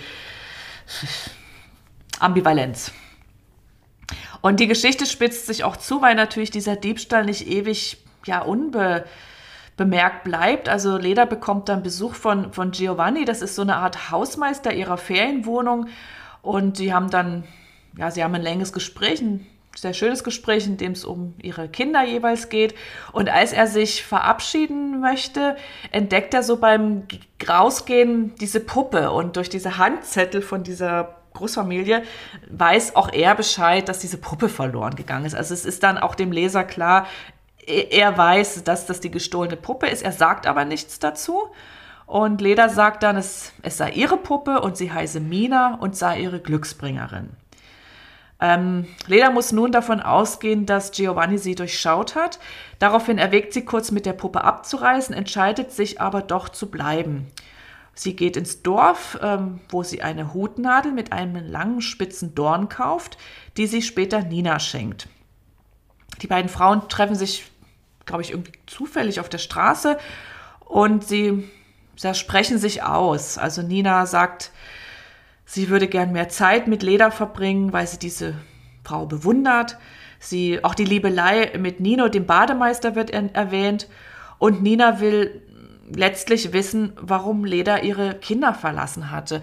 Und in dieser Frage, ähm, Laura liest die Passage gleich vor, ähm, also spätestens dann ist auch eigentlich klar, dass, dass die junge Nina den ja irgendwie den Konflikt ahnt, den Leda mit ihren Töchtern hatte und dass sie mit ihrer dreijährigen Tochter eigentlich an dem ähnlichen Punkt steht, ne, dass sie mhm. gar nicht mehr kann so richtig mhm. und vielleicht auch schon mal eine Flucht erwogen hat. Ähm, das kommt jetzt hier in dem folgenden letzten Passage, die Laura jetzt vorlesen wird, auch ganz gut zum Ausdruck, wie die beiden Frauen sich unterhalten. Darf ich dich was Persönliches fragen? Kommt drauf an. Warum hast du deine Töchter verlassen? Ich überlegte, suchte nach einer Antwort, die ihr weiterhelfen könnte. Ich liebte sie zu sehr, und ich hatte das Gefühl, meine Liebe zu ihnen hinderte mich daran, sie selbst zu werden. Nee, ich selbst zu werden. Ich lese das mal. Das ist auch ich ganz interessant, dass du jetzt diesen ja? Versprecher hast. Genau, lies den nochmal ja. vor. Ich liebte sie zu sehr und hatte das Gefühl, meine Liebe zu ihnen hinderte mich daran, ich selbst zu werden. Jetzt haben wir es. Ich stellte fest, dass sie nicht mehr unentwegt lachte. Sie hörte mir sehr genau zu. Hast du sie drei Jahre lang nicht gesehen? Ich nickte. Und wie ging es dir ohne sie? Gut. Es war, als hätte ich mich völlig aufgelöst, als würden meine tausend Einzelteile in alle Richtungen auseinanderfliegen, frei und zufrieden. Hat es nicht wehgetan? Nein, ich war viel zu sehr mit mir selbst beschäftigt. Nur manchmal hatte ich so einen Druck in der Magengegend, wie Bauchschmerzen. Und wenn irgendwo ein Kind nach seiner Mama rief, drehte ich mich mit klopfendem Herzen um. Also ging es dir schlecht, nicht gut. Es ging mir, wie es einem Menschen eben geht, der sein Leben wieder in die eigene Hand nimmt und eine Menge Dinge gleichzeitig spürt, unter anderem eine unerträgliche Sehnsucht. Sie sah mich feindselig an. Wenn es dir so gut ging, warum bist du dann zurückgekehrt? Ich wählte meine Worte mit Bedacht, weil ich gemerkt habe, dass ich nicht in der Lage war, etwas zu schaffen, das ihnen wirklich ebenbürtig gewesen wäre. Sie lächelte zufrieden. Also bist du doch aus Liebe zu deinen Töchtern zurückgekehrt. Nein, ich bin aus demselben Grund zurückgekehrt, aus dem ich gegangen war, aus Eigenliebe. Sie wurde wieder stutzig. Was meinst du damit? Dass ich mich ohne sie noch überflüssiger und verzweifelter fühlte als mit ihnen. Sie versuchte mich mit ihrem Blick zu durchbohren, meine Brust, meine Stirn. Hat dir das, was du gesucht und gefunden hast, nicht gefallen? Ich lächelte sie an. Nina, was ich suchte, war ein Wirrwarr aus Träumen und großer Arroganz. Wenn es schlecht gelaufen wäre, hätte ich mein ganzes Leben gebraucht, um das zu kapieren. Zum Glück brauchte ich nur drei Jahre. Drei Jahre und 36 Tage. Sie wirkte unzufrieden. Wie, kann es, wie, wie kam es, dass du dich dazu entschlossen hast, zurückzukehren? Eines Morgens habe ich entdeckt, dass es nur eine einzige Sache gab, die ich wirklich machen wollte. Unter den Blicken meiner Töchter Obst zu schälen und aus der Schale Schlangen zu machen. Und da fing ich an zu weinen. Das verstehe ich nicht. Wenn wir mal mehr Zeit haben, erzähle ich es dir. Sie war einverstanden und gab mir deutlich zu verstehen, dass sie nichts lieber tat, als mir zuzuhören. Gleichzeitig sah sie, dass Elena eingeschlafen war, nahm ihr vorsichtig den Schnuller aus dem Mund, wickelte ihn in ein Taschentuch und steckte ihn ein. Sie zog eine liebliche Grimasse, um mir zu zeigen, wie viel Zärtlichkeit sie für ihre Tochter empfand. Dann fuhr sie fort. Und nach deiner Rückkehr? Ich habe mich damit abgefunden, wenig für mich und viel für meine Töchter da zu sein. Nach einer Weile gelang es mir ganz gut. Das geht also vorbei. Was? Mit einer Geste deutete sie Schwindel an, aber zugleich auch Übelkeit. Dieses Chaos in mir. Ich erinnerte mich an meine Mutter und sagte, meine Mutter benutzte dafür das Wort Frantumalia, Scherbenhaufen. Sie konnte das Gefühl hinter diesem Wort gut nachempfinden. Ihr Blick war der eines erschrockenen Mädchens. Stimmt, es bricht einem das Herz. Man kann sich selbst nicht mehr leiden und hat unaussprechliche Gedanken. Dann fragte sie mich weiter aus, nun mit der sanften Miene eines Menschen auf der Suche nach einer Liebkosung. Aber das geht doch vorbei. Mir kam in den Sinn, dass weder Bianca noch Martha je versucht hatten, mir solche Fragen zu stellen, in diesem beharrenden Ton, mit dem Nina es tat. Ich suchte nach Worten, um sie mit der Wahrheit zu belügen. Meine Mutter wurde darüber krank, aber das war eine andere Zeit. Heute kann man auch gut damit leben, wenn es nicht vorbeigeht. Sie wirkte unsicher, wollte noch etwas sagen, verzichtete dann darauf. Ich spürte, dass sie mich am liebsten umarmt hätte. Mir ging es genauso. Eine wohltuende Gefühlsregung, die sich in dem dringenden Bedürfnis nach körperlicher Nähe äußerte.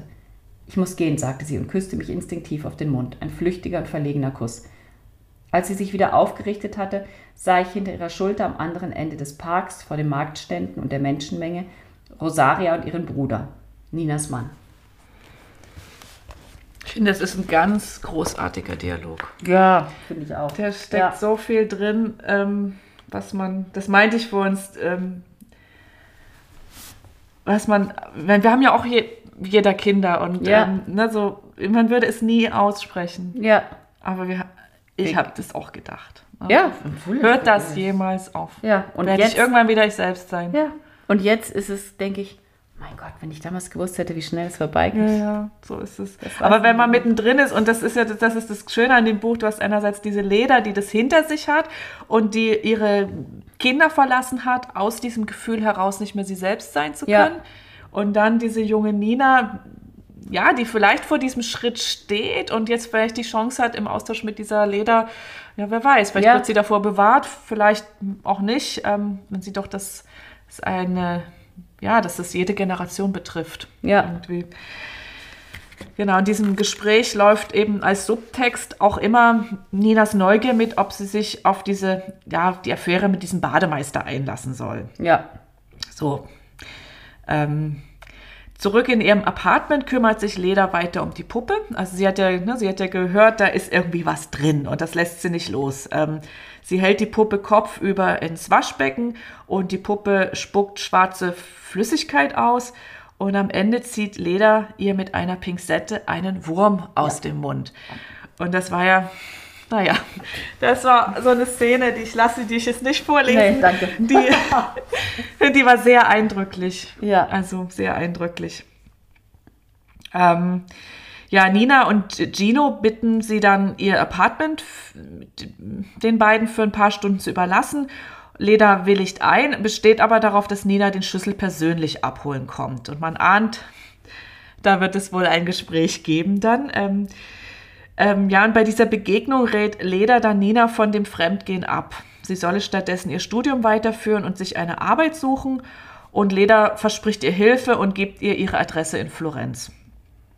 Nina ist so ein bisschen hin und her ge- gerissen. Sie nimmt dann aber den Schlüssel. Also es ist irgendwie klar, sie zieht, sie will diese Affäre. So, sie will jetzt einen anderen Mann.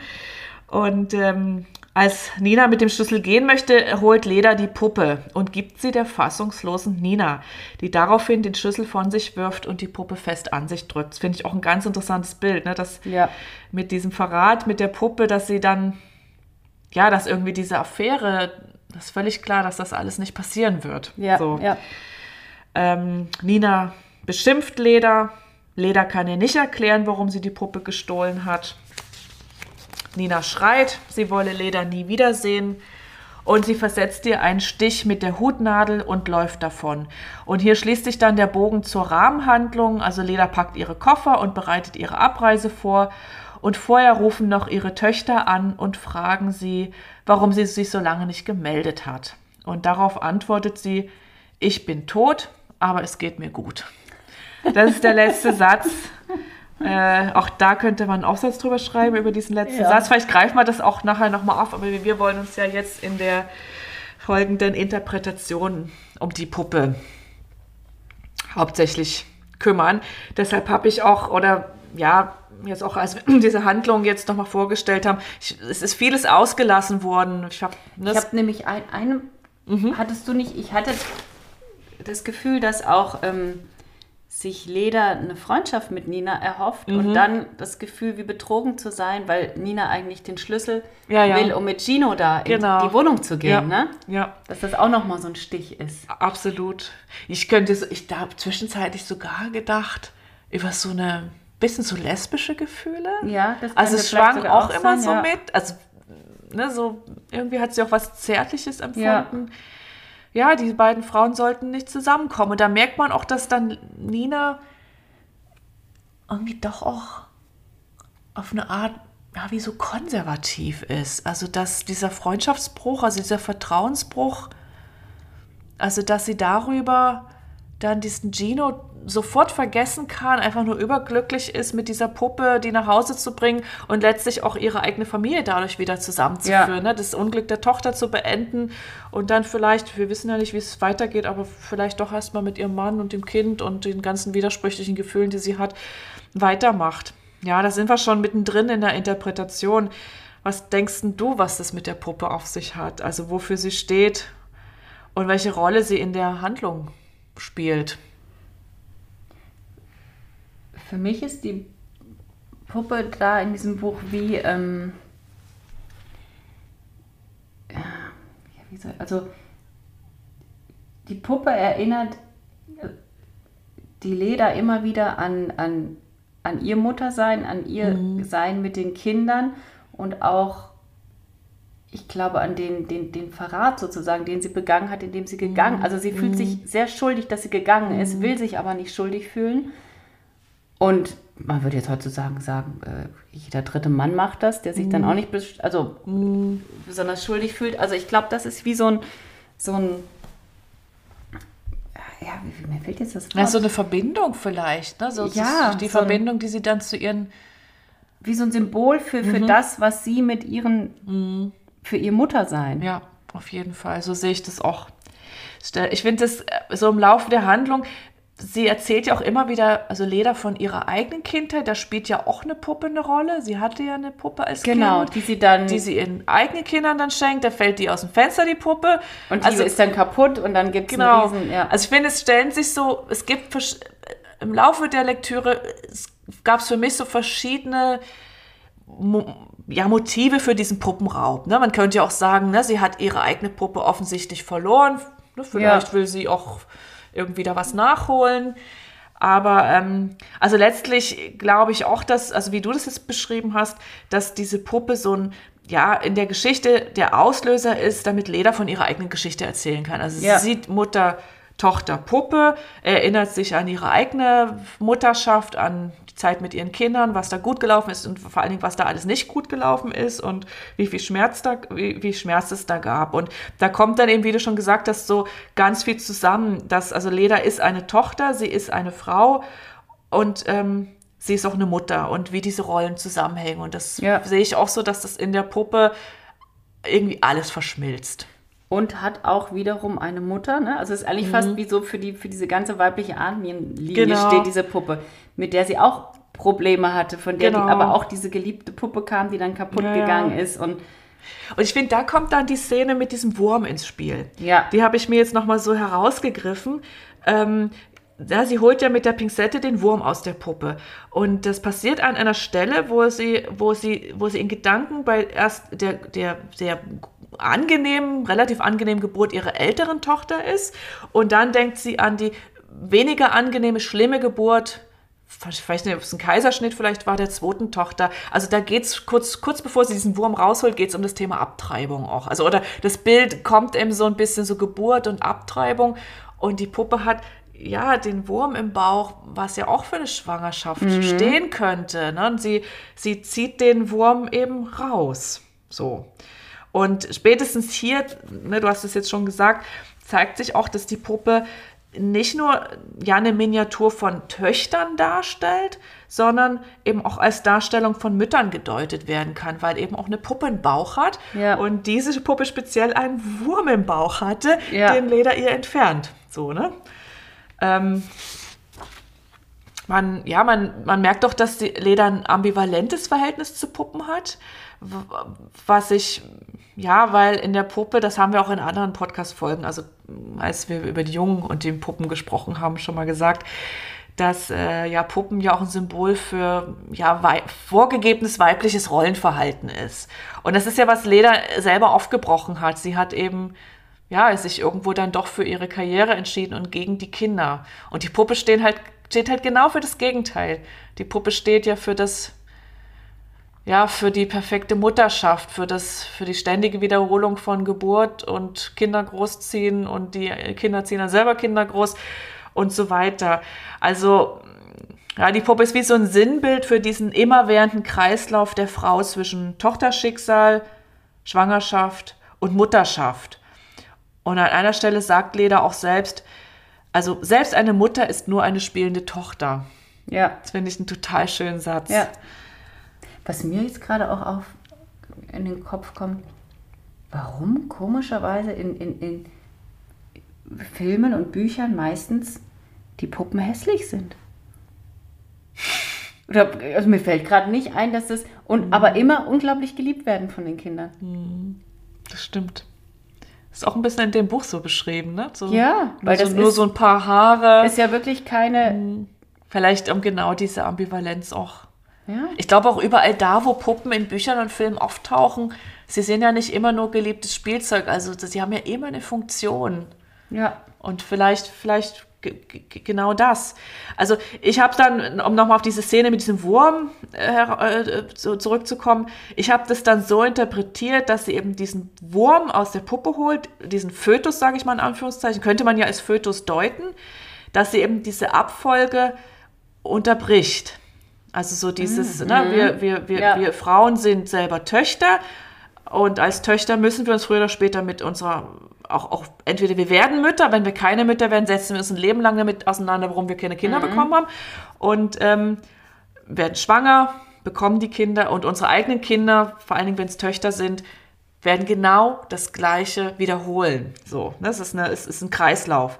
Und ähm, ich denke, dass es Leder auch mit dem mit dem Diebstahl der Puppe eigentlich darum ging, diese Abfolge mal zu unterbrechen, dass es, ja, dass es ihr so um Zeit geht, ähm, dass man reflektiert, was macht man da eigentlich? Ist es mein eigener Wunsch, dieses Leben? Mhm. Was will ich im Leben eigentlich? Also, dass man sich eigentlich als Frau auch mal Zeit verschaffen muss, ja, eigene Entscheidungen zu treffen, unabhängig von der Norm. Und das hat ja Leda scheinbar nicht gemacht. Ne? Die ja. hat ja studiert, dann hat sie diese Kinder bekommen, sie war früh verheiratet und war dann wie in so, war dann gefangen. Und ähm, indem sie dann aus dieser Gefangenschaft mit dieser Affäre mit dem Professor dann ausgebrochen ist, hat sie ihre Familie eigentlich kaputt gemacht. So, ne? Das ging eben nicht beides.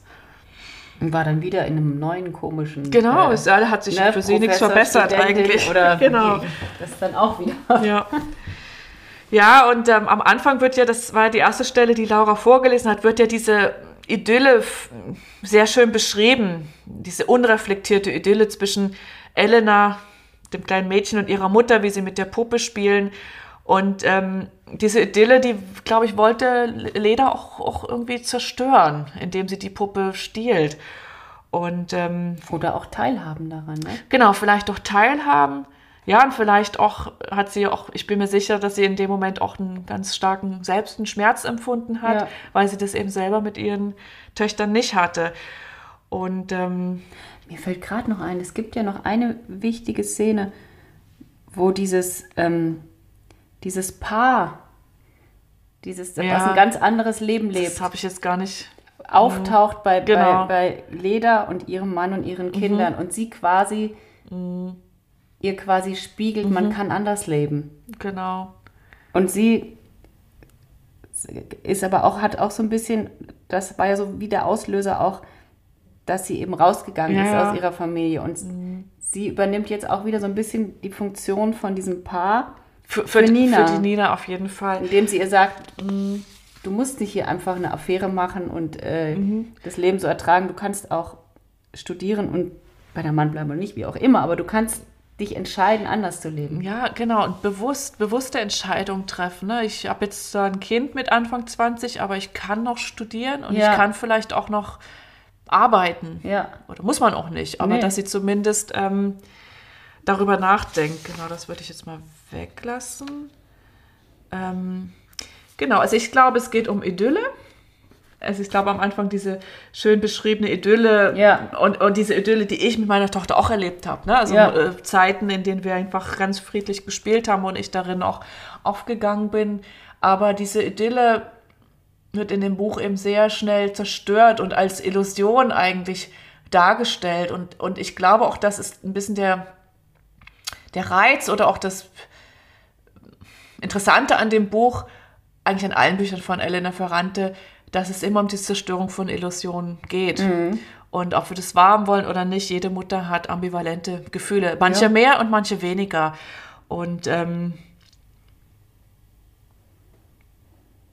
sich das einzugestehen, ich glaube, das passiert heute viel häufiger und ich glaube, man kann auch viel, viel eher mal von einer Freundin thematisieren, wie es, wie es einem geht, aber das war vielleicht in den 90er Jahren auch noch anders. Ja.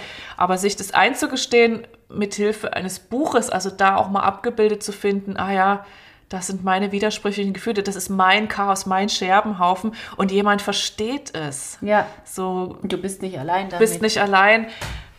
Ja, das mag ich an dem Buch und das mag ich auch an den anderen Büchern von Elena Ferrante, dass, sich, dass sie sich das traut, den Finger genau in diese Mutterschaftswunde reinzulegen. Und ähm, kann aber auch jeden verstehen, der jetzt sagt, das will ich nicht lesen, weil es eben wirklich um die eigene Rolle als Frau auch geht. Und ob man Kinder hat oder nicht, das ist egal. Ja. Und letztendlich auch um die eigene Entscheidung. Ne? Also es ist ja jetzt auch nicht, sie wählt ja dann den Weg der Wissenschaftlerin in der Universität, Mhm. also der emanzipierten, für sich sorgenden Frau, aber auch das ist nicht ihr Traum. Ne? Ja, und es hat Und sie das auch nicht eben- glücklich gemacht. Genau, und geht dann wieder zurück zu den Kindern. Und da für jede, ja, das muss jeder für sich selbst entscheiden. Ne? Wo Ja. ist mein Weg oder kann ich nicht beides vereinbaren? Ja. Ja, das war jetzt mal so unser Versuch der Interpretation. Ähm, gibt da viele Möglichkeiten. Also ich finde auch diese Ebene nur Leda mit ihrer eigenen Mutter und die Puppe, die sie als Kind hat. Auch das wäre Ja. eine Spur, die man, der man hätte folgen können. Aber ähm, ich glaube doch, dass, dass ähm, ja, dieser Kreislauf aus Tochterschaft, Mutterschaft, Frausein, dass das irgendwie so das stärkere Motiv war. Ähm, ja, einen kleinen Exkurs würde ich jetzt gerne noch machen. Es gibt nämlich eine Verfilmung von diesem Buch. Ähm, die haben wir uns auch beide angeschaut. Ja. Vielleicht nur mal so kurz zur Einordnung. Der Film ist bei Netflix erschienen. Der ist auch dort, den kann man auch, glaube ich, nur dort sehen. Ist eine Netflix-Produktion und im Dezember 2021 erschienen. Regie hat Maggie Gyllenhaal geführt. Das ist, sie ist selber Schauspielerin und hat mit dem Film ihr Debüt als Regisseurin gegeben.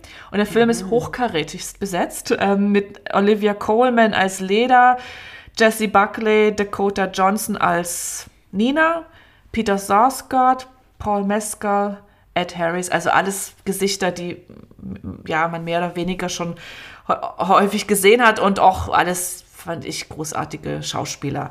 Und der Film war auch für drei Oscars nominiert dieses Jahr, unter anderem für Olivia Colman als beste Hauptdarstellerin für ihre Darstellung von Leda. So, das sind die Eckdaten des Films. ähm, wir haben ihn beide uns angeschaut und ähm, Ja. es hat uns doch, wie soll ich sagen, es war interessant, oder? Ja, ich fand es sehr und, und, und ich, ich meine, ich bin ja gelernte Schauspielerin. Und stimmt, ich ja. habe zwar lange, also ich spiele schon länger nicht mehr, aber so gewisse Schauspielerkrankheiten wird man da nicht los. Ich muss auch gestehen, ich habe überhaupt keine Ahnung mehr, was im Theater oder im Film, wer da was ist. Finde ich aber auch gerade deswegen spannend, weil und ich schaue mir selten Filme an. Okay. Mhm. Und als ich den, aber das ging, das ratterte sofort bei mir los. Also als ich mir den angeschaut habe, erstmal die Frage, äh, wieso ist das plötzlich in Griechenland? Hat für mich gar Laura, nicht das war gepasst. noch nicht mal in Griechenland, das war in den USA. Oder in den USA. Also es war jedenfalls nicht in Italien, ganz offensichtlich nicht in Italien. Nee, ne? aber ich hatte, ich hatte verstanden, dass dann eine Engländerin nach Griechenland auf eine Insel fährt, auf eine Insel und dort Urlaub macht. Und da die ganzen Amerikaner getroffen hat. Dort hat sie Teil, dieser eine, das, dieser Hausmeister, das war sozusagen ein ausgewanderter Amerikaner oder Engländer. Der war aus. Okay. Also es war plötzlich in, in Griechenland etabliert und Ja. damit hat es für mich schon Absolut. aufgehört. und, das das war- und dann die Namen waren ja teilweise Dann anders. die ne? Namen und das, das war für mich alles so Veramerikanischt. Ja. Es war eine amerikanische Es war Hochglanzproduktion. so schwierig. Also die, die Schauspieler haben alle super gespielt, Ja. gar keine Frage. Aber diese Entscheidungen, die da getroffen wurden, ich finde sowieso Literaturverfilmungen. Jede, also ich kenne keine, die ich gut finde. Ich bin einfach ein Buchmensch, da geht die Fantasie los und wenn mir das dann jemand mit fertigen Bildern präsentiert, habe ich Schwierigkeiten. Kann ich total verstehen. Dann habe ich, ähm, ich, ich muss jetzt einfach mal so loslegen. Laura hat hier ein paar Notizen. Das da- ist. Äh, Ja, ja. Dann, genau, ich habe mir den ja angeschaut, als ich gerade aus den Sommerferien kam. Und dann de denke ich, okay, also entweder man macht einen Film, der wirklich künstlerisch in eine, in eine, in eine, auf eine andere Ebene gehoben ist, wo man eine Abstraktion findet, oder man macht einen, der wirklich sehr reell ist, so wie jetzt dieser. Dann frage ich mich, es ist total heiß dort. Wieso läuft die Hauptdarstellerin immer mit einem langen Tuch um den Körper rum? stimmt. Bei der Hitze machst du das. Die ist alles egal. Du läufst nackt rum, also in Badekleidung. Das stößt mir sofort auf. Und dann denke ich, okay, die junge Hübsche muss im Bikini, knapp du Bikini daherkommen. Die, Die andere Hübsche. bedeckt sich. Was haben die für Verträge? Was ist da? Was ist, und es ist auch so, wieso muss, wieso darf nicht auch eine Frau, die ein gewisses Alter hat, ja. ihren Körper Ja, zeigen? Also Olivia Colman, ne? die ist so in den 50ern ja, ungefähr. und das ne? ist für mich, da gehen so viele Sachen und da denke ich, Mhm. nein, das kannst du nicht machen. Die- Interessant, die- was dir aufgefallen ist, ist mir nicht auf. Ja, das ist so mir sofort. Die, ja. die, die, die zeigt ihren Körper und eine Frau, die jetzt älter ist, darf ihren Körper Ja, nicht mehr zeigen oder will nicht oder was auch immer. Genau. Was ist da los? Mhm. Dann, äh, was war, genau, dann, dann, du bist im Süden, im Süden jagen dich die Moskitos, die haben alle ihre Fenster offen, es wehen die Gardinen. Oh, Laura, da warst du aber wirklich gerade aus Kroatien zurückgekommen. Ja, aber es ist einfach, weißt du, es war nicht real, ne? Nein, gar nicht. Und dann muss ich aber, finde ich, eine Form finden, die das so überhöht, dass ich das annehmen kann als Zuschauer. Sonst stoßen mir so Sachen auf. Und so ist es dir als Fehler vorgekommen eher. Ja, ne? so. ganz seltsam. Ja. Und dann, ähm, okay, ich hatte halt in so ein italienisches Bild vor mir und dann hatte ich auch gleich einen italienischen Re- Regisseur vor mir. Sorrentino, der hat der ähm, The Young Pope gemacht und der hat eine Art, finde ich, genial. Oh, jetzt knurrt mein Magen, jetzt hört ihr meinen Magen. Der hat eine Art genial, alles auf eine künstlerische Ebene zu bringen und somit aber also einen Abstand zu erzeugen, der mich aber wieder an den Kern bringt und keine ähm, Realität versucht vorzubilden. Und also das hatte ich mir, hätte ich mir eigentlich gewünscht, dass er diesen Film verfilmt, weil ich glaube, das wäre was ganz Spannendes geworden. Ich glaube auch, das habe ich mehrfach gedacht. Ich dachte, eine italienische Regisseurin oder Regisseur, italienische Darsteller und Itali Italien als, als Handlungsort, Ja. auch als authentischen Handlungsort. Das war für mich auch verstörend. So. Und dann habe ich aber gedacht, ich lasse mich jetzt ein. Ja, So, ne? na Das ja. ist irgendwie, das ist jetzt hier eine ganz, also ich will jetzt auch nicht sagen, dass es, es, es, es war auch kein Feel-Good-Movie, wie man so schön sagt. Nein. Ne? Es hat eine gewisse Sogwirkung, es hat auch was Dunkles. Ich, also ich, der geht ja auch, glaube ich, knapp zwei Stunden. Ja. Ich bin da so richtig reingekommen und habe mich danach, also ich habe das auch nur mit zwei Gläsern Wein geschafft, Ja. muss ich sagen, weil es schon irgendwie auch an die Nieren geht und, und irgendwie, gerade wenn man auch sich, ich habe mich ja vorher wirklich sehr intensiv mit der Handlung auch beschäftigt, habe da sehr viel wiedererkannt, manches auch nicht wiedererkannt, aber im Grunde Ledas Konflikte, und ich finde, Natalie Coleman hat das top gespielt, die hätte durchaus einen Oscar dafür bekommen können. Ähm, also ich bin richtig mitgegangen und ich habe dann einfach irgendwann, wie war das vorher schon klar, ich habe mir einfach gesagt, erwarte nicht, dass du hier das Buch wiedererkennst Ja, und ja. dass ich irgendwas von deinen vielleicht Wunschvorstellungen, wie man das verfilmen könnte, äh, auch wiederfindet, sondern ähm, das wird wahrscheinlich eigenständig neben dem Buch stehen können und ist jetzt eine Möglichkeit vielleicht auch die Geschichte Menschen zu erzählen, die das Buch nicht lesen. Denn Ja. die Geschichte ist gut. So, ne? Die Geschichte ist gut und trotzdem muss ich sagen, nee, Würdest du Film nicht? wird, nee, Okay. ich würde allein auch dieser Genuss der Sprache. Ja, ja klar, Beim Buch. Mhm. Gerade Ich bei finde, so einer da muss man Autorin. Mhm. eine Übersetzung, eine filmische Übersetzung für diesen speziellen Genuss und dieses, diese Feinheit, finde ich, muss man in einem Film finden. Und das, finde ich, Ja. ist hier nicht passiert. Aber ich finde ich interessant, das wusste ich nämlich nicht, dass die Regisseurin Schauspielerin ist, Mhm. weil das ist mir bei dem Film sehr positiv aufgefallen, Mhm. dass wirklich jede Also schauspielerisch ist wirklich toll gespielt Ja. war alles. Ja, wirklich toll. Also überlegt euch gut, ob ich würde ob Nee, den Film anschaut, lest lieber das Buch. Ich würde auch sagen, ähm, ach, weiß ich nicht, doch, ich würde auch sagen, das Buch. Das Buch, dem, dem Buch vorzugeben. Und wenn man einfach auch interessiert ist, es kann ja auch spannend sein, ne, sich die Zeit zu nehmen, mal zu gucken, wie hat jetzt eine amerikanische Regisseurin das umgesetzt. Ja. So. Und dann ist es da auch wieder interessant, sozusagen. Gut, das war unser kleiner Exkurs in den Film. Wir werden das übrigens auch verlinken, soweit es jetzt geht mit Netflix, das weiß ich nicht, aber das wird, werdet ihr in den Shownotes Das finden, findet ihr wie dann, ihr zu ja. dem Film dann kommt. Ich habe hier noch was stehen. Ja. Aber ich glaube, guck mal, liest das mal kurz. Aber das hat nichts mit dem. Das ist eine andere Not- Notiz, oder?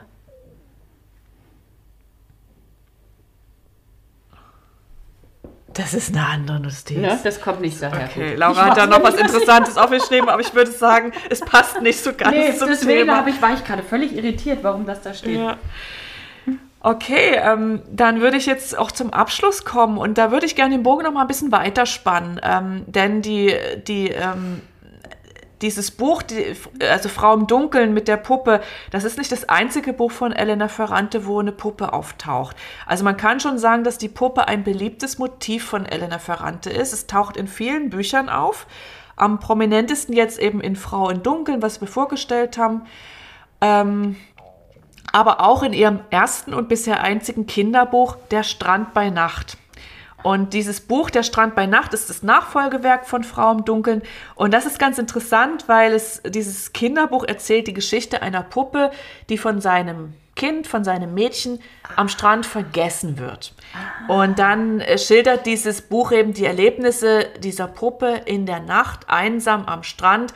Und es ist auch das kein Wohlfühlbuch, obwohl es für Kinder ist. Ich finde, es hat gewisse äh, absolut Horroraspekte. Aspekte. Okay. Ich habe es auf meinem Blog, auch das, wenn ich dran denke, ich werde es verlinken. Ich habe das Buch natürlich damals, ist ja schon vor einigen Jahren erschienen, ich habe das damals auch besprochen. Was ich aber interessant finde, ist, dass eben praktisch dieses Kinderbuch ja eigentlich quasi die Geschichte der verlorenen Puppe ähm, erzählt. Jetzt bei Frau im Dunkeln ist es die gestohlene Puppe, aber die Perspektive ist ja interessant. Ne? Ja, Was ja. erlebt denn jetzt so eine Puppe, wenn sie so völlig aus ihrem Zusammenhang gerissen ist, ob nun gestohlen oder verloren gegangen? Ja. Das fand ich interessant. Und was ich auch wirklich interessant finde, ist, dass danach, also nach diesem Kinderbuch, die nächste Veröffentlichung war dann schon diese neapolitanische Saga. Und die beginnt nämlich auch mit Puppen. Also sie hat dann praktisch mehrere Werke, also Frau im Dunkeln war das erste, dann dieses Kinderbuch Der Strand bei Nacht und diese neapolitanische Tetralogie mit dem Motiv der Puppe verknüpft. Und ähm, man kann das alles separat lesen, aber wenn man das Gesamtwerk liest, was ich ja gemacht habe, wird irgendwie klar, also die Puppe hat hier irgendeine Bedeutung. Ja, so, ja. Ne? Das ist doch kein Zufall. Und ähm, weiß nicht, gehe ich da jetzt mal kurz drauf ein? Ähm, ja, vielleicht gehe ich da mal kurz drauf ein, weil ich eigentlich, äh, doch, das ist, glaube ich, ganz interessant. Also ich denke, weil viele haben ja dieses, diese neapolitanische Saga auch gelesen. Und da ist es eben so, dass gleich zu Beginn Puppen eine Rolle spielen, als sich diese beiden Mädchen Lila und Lenou äh, anfreunden. Also sie, sie haben jeder eine Puppe. Das eine Mädchen kommt aus, also sie kommen eigentlich beide aus ärmlichen Verhältnissen, aber die eine hat eben irgendwie so eine Art tolle Puppe mit Haaren zum Frisieren und das andere Mädchen hat eine eher einfache, bisschen vielleicht hässliche Puppe mit nur so einem Holzkörper oder sowas. Und die beiden Mädchen spielen mit ihren Puppen und tauschen die Puppen dann und dann fallen die Puppen in den Kellerschacht. Und, äh, und dann geht es, geht eigentlich die Geschichte erst los, wie die Mädchen dann in den Keller gehen. Da hängen, also das muss ganz, wird als ganz gruselig beschrieben und die Puppen sind jedenfalls nicht mehr aufzufinden. Und in dem Haus wohnt ein, ja, jemand, den man dann im Laufe der vier Bücher auch als Mafia-Boss dann ausmachen kann. Und ist klar, die, dieser Typ hat unsere Puppen entführt. So. Und sie steigen dann die Treppen hoch und klingeln bei diesem Mann und wollen ihre Puppen holen, aber sie bekommen sie nicht mehr wieder. Aber das ist quasi der, kann man schon sagen, der Beginn dieser vierteiligen Saga. Und es wird doch in allen vier Teilen nicht aufgelöst, was mit den Puppen passiert. Also die tauchen nicht wieder auf, die bleiben verloren. Ähm, bis sie dann am Ende des vierten Bandes, äh, der vierte Band heißt Die Geschichte des verlorenen Kindes, finde ich auch ein ganz interessantes, einen ganz interessanten Titel, dann doch wieder auftauchen, nämlich eingewickelt in Zeitungspapier, abgelegt über dem, einem Briefkasten und ähm, naja, die eine von den beiden Freundinnen, ähm, Lila ist eben schon seit Jahren verschwunden, Lenou ist, gibt es noch, beide schon ältere Frauen, jetzt über 60 und Lenou findet eben diese eingewickelten Puppen über ihrem Briefkasten und deutet es dann so als Hoffnungsschimmer, Alila ist vielleicht doch nicht tot. Mhm. Vielleicht ist sie nur irgendwohin abgehauen, hat ja. die ärmlichen Verhältnisse, ihr, hat es alles hinter sich gelassen und sieht jetzt die Welt so, wie sie es immer vorhatte. Also da kann man dann sagen, dass eben diese Puppen eine Rahmenhandlung auch bilden. Am Anfang gehen sie verloren und am Ende des vierten Bandes tauchen sie wieder auf. Ja. So, dann ist das Buch aber auch zu Ende. Und ich finde, ähm, es zeigen sich dann hier, also wenn man diese, ja, ich sag mal, all diese Puppenbezüge von Elena Ferrante zusammennimmt, zeigen sich eigentlich dann auch die zentralen Themen von Elena Ferrante. Also es geht um Frau sein, es geht um Tochter sein, es geht um Mutter sein. Das haben wir schon rausgearbeitet. Es geht um Verlieren, immer wieder verlieren. Mhm. Es geht ums Erinnern, ums Finden, ums Verschwinden. so. Ja. Und es geht um Selbstfindung und Selbstbehauptung. Ja, und dann, ja, wenn man sich jetzt fragt, was, ja, was hat es jetzt nun auf sich mit dem Motiv der Puppe bei Elena Ferrante, da würde ich dabei bleiben, was wir vorher schon gesagt haben. Die Puppe ist eben in ihren Büchern ein Sinnbild für den immerwährenden Kreislauf der Frau zwischen hm, Dasein als Tochter, dann Schwangerschaft und Mutterschaft. Die Puppe ist ein Symbol für scheinbar perfekte Mutterschaft und die Puppe ist auch eine, ja, die Hüterin von tradierten Normen, Verhaltensweisen und Zuschreibungen für Frauen.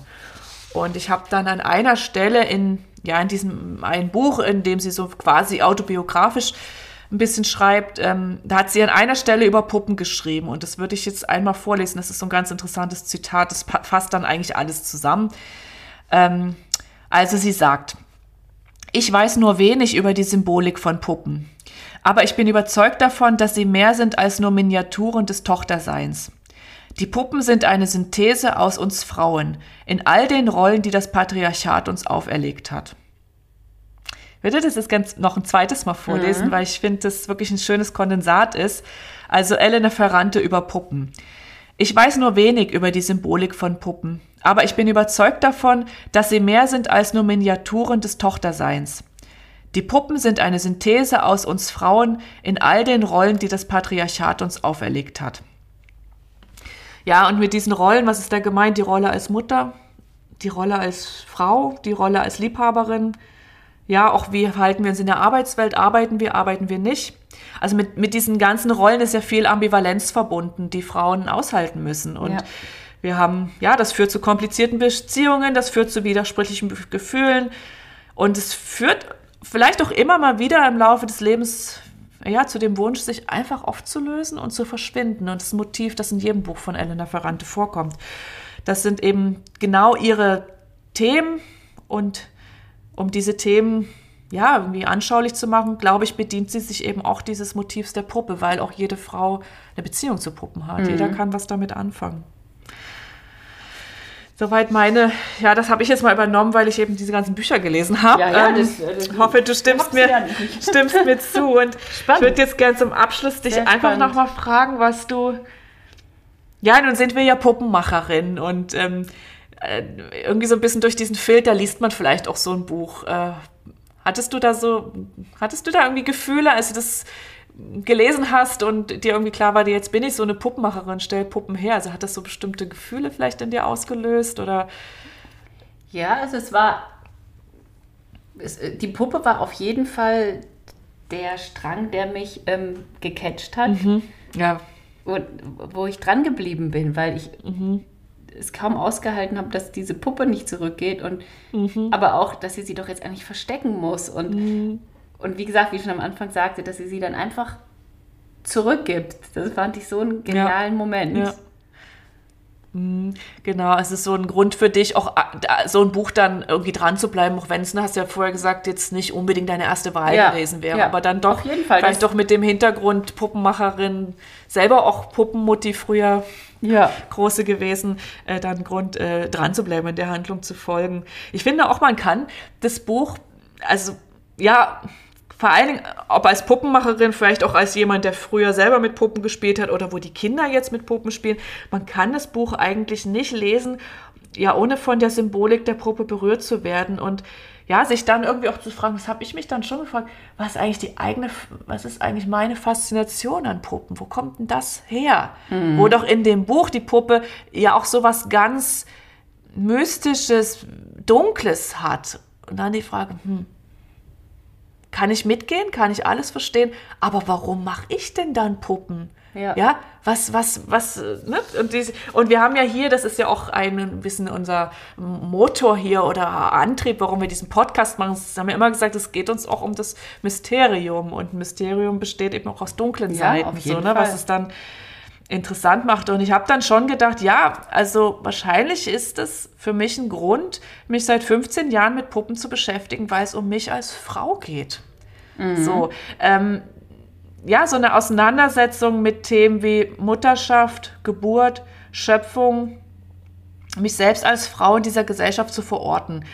Und ähm, bei mir ist es ja auch so, ich habe ich hab ein Kind, ich habe danach nicht noch ein Kind bekommen. Und ähm, die Gründe sind vielseitig. So, das will ich jetzt, das wäre jetzt auch zu persönlich, das hier ähm, mal so aufzudröseln. Aber ich, vieles, was jetzt in diesem Buch Frau im Dunkeln angesprochen wurde, dieses Auflösung, ähm, ich bin gar nicht mehr ich selbst, wer bin ich eigentlich mit dem Kind? Das ist mir ganz nahe gegangen, vielleicht auch, weil ich so früh Mutter geworden bin. Und es hat mich ganz doll erschüttert. Und ich glaube, dass ich das ein Stück weit nicht nochmal wollte. Mhm. Wie gesagt, es gibt noch andere Gründe, aber das ist definitiv ein Grund, dass es bei einem Kind geblieben ist. So, ne? Ähm, und ich denke, dass, wer vielleicht, wer weiß, wo wir noch hinkommen mit dem Podcast, vielleicht wird es auch nochmal ein Thema werden. Ich glaube schon, dass ich deshalb auch Puppen mache. Es sind wie weitere Kinder. Immer mhm. wieder die Auseinandersetzung. Ja, ne, wo, ja. Wer bin ich? Wo bin ich Mutter? Ja, so, ne? Und auch Frauen, die keine Kinder haben, sind trotzdem Mütter, ne? sind ja entweder zukünftige Mütter oder Mütter auf einer anderen Ebene. Und Mutterschaft ist etwas, das uns Frauen, ob wir wollen oder nicht, es begleitet ja, ja. uns ein Leben lang, das Thema. So. Was, was mir gerade noch einfällt, was ich glaube ich, was mich auch so fasziniert in dem Beruf Puppenmacherin, den ich mir nicht wirklich bewusst ausgesucht habe, mhm. der eigentlich ja, passiert ist. Naja, aber. Dass, ähm, dass ich mit mit Puppe, was erstmal von der Gesellschaft als sehr, sag ich mal, eher konservativ, ne? Und mhm. diese weiblichen Eigenschaften mhm. zuge. Oder Puppenmacherin, ne? da wird man auch gerne mal so ein bisschen belächelt. Ach, das süß, machst du sicher, sicher. Ne? Aber dass, dass ich mit diesem Tool mir eigentlich eine große Selbstständigkeit mhm. schaffe. Mhm. Und auf der anderen Seite, wenn ich Frauen beobachte, die Puppen machen, ich sehe, was für eine wertvolles, ähm, also wie die mhm. Puppe direkt ans Herz geht und das mhm. Herz öffnet, wie man mhm. direkt dorthin kommt. Und ja. was das für eine Kraft hat, ne? Ja. Das finde ich sehr, genau. sehr spannend. Und, und trotzdem ahnt man auch die Abgründe. Also ich hatte es jetzt wieder in den zwei Kursen. Die Frauen kommen ja nicht nur, weil sie spüren, ähm, eine Puppe zu machen, das tut mir gut, das ist äh, eine beseelende Aufgabe, das ist sondern es kommt immer wieder zwischen den Zeilen beim Mittagessen, manchmal auch direkt im Kurs. Ich bin, äh, ich bin ungewollt kinderlos. So, ne? Also diese ganzen Themen, die so schwer sind, die, die, die spielen da immer wieder mit rein. Und ja. ich glaube, das macht doch diese beiden Pole, also diese Ambivalenz aus, ne? dieses sich so ganz stark hingezogen fühlen zu den schönen Puppen, zu dieser beseelten Tätigkeit, zu dem beseelten Spiel und gleichzeitig auch der Schmerz, der mit diesem Frausein ja. so verbunden ist, ne?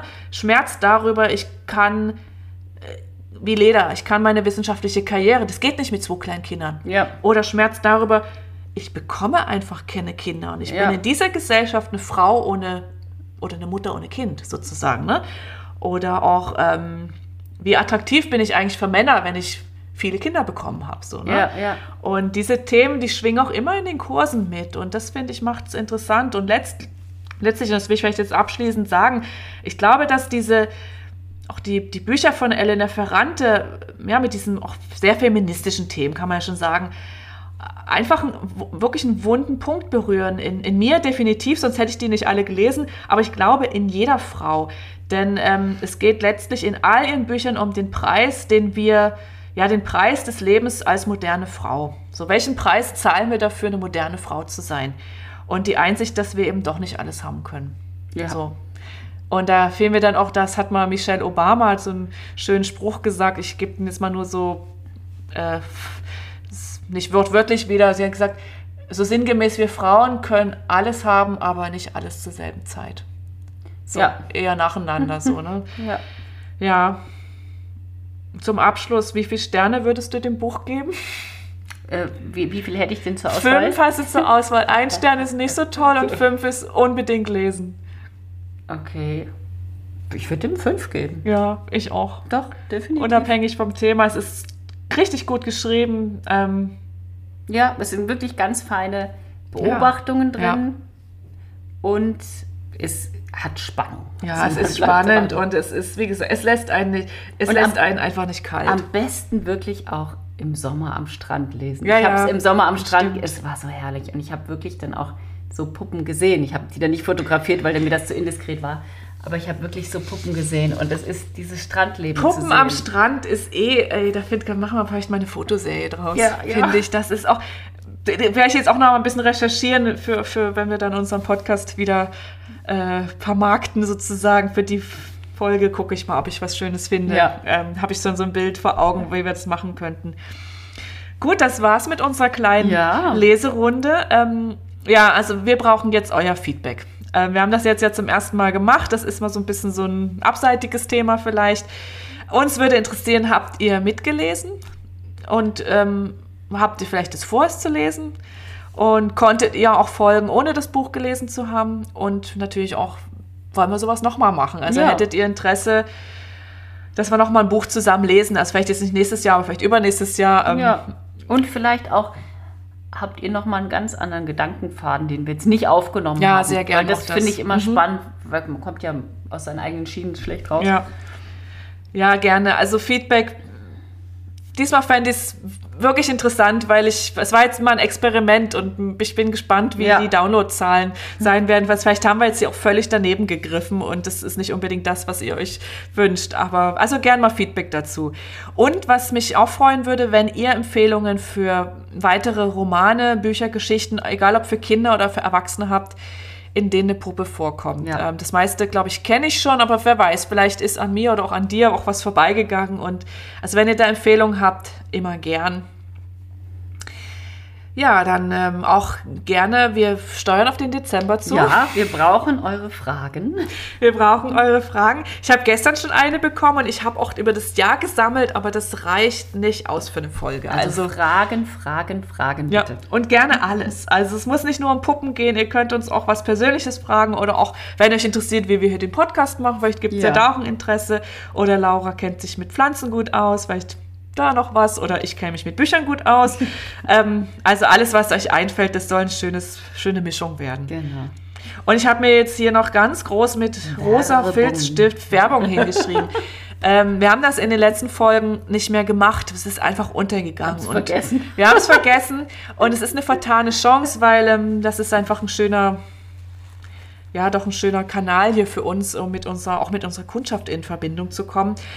Deshalb, wir sind jetzt im Herbst in der traditionellen, kuscheligen Puppennähzeit. Ähm, wenn ihr Lust habt, eine Puppe zu nähen, Laura und ich, wir bieten beide Anleitungen an und ich biete auch das Material dazu an. Also wir haben beide einen Shop bei Etsy, in dem ihr eigentlich alles rund um die Puppe findet Ja. und auch fertig genähte Puppen von Zeit zu Zeit. Vielleicht, vielleicht wird es von dir auch mal wieder eine geben. Ja, demnächst, wenn es noch ein bisschen Regen wenn es noch ein bisschen Regen gibt. Also vor Weihnachten gibt es noch ein paar, aber es Also, dauert noch. wir würden uns freuen, wenn ihr uns... Und Kurse, wir machen ganz viel Und Laura, Kurse. gut, dass du das sagst. das Genau. hätten wir auch schon wieder vergessen. Das hätten wir auch schon wieder vergessen. Was machst denn du noch? Du bist im Dezember in Österreich, ne? Im Dezember gebe ich zwei Kurse nochmal in der GEA-Akademie in Österreich.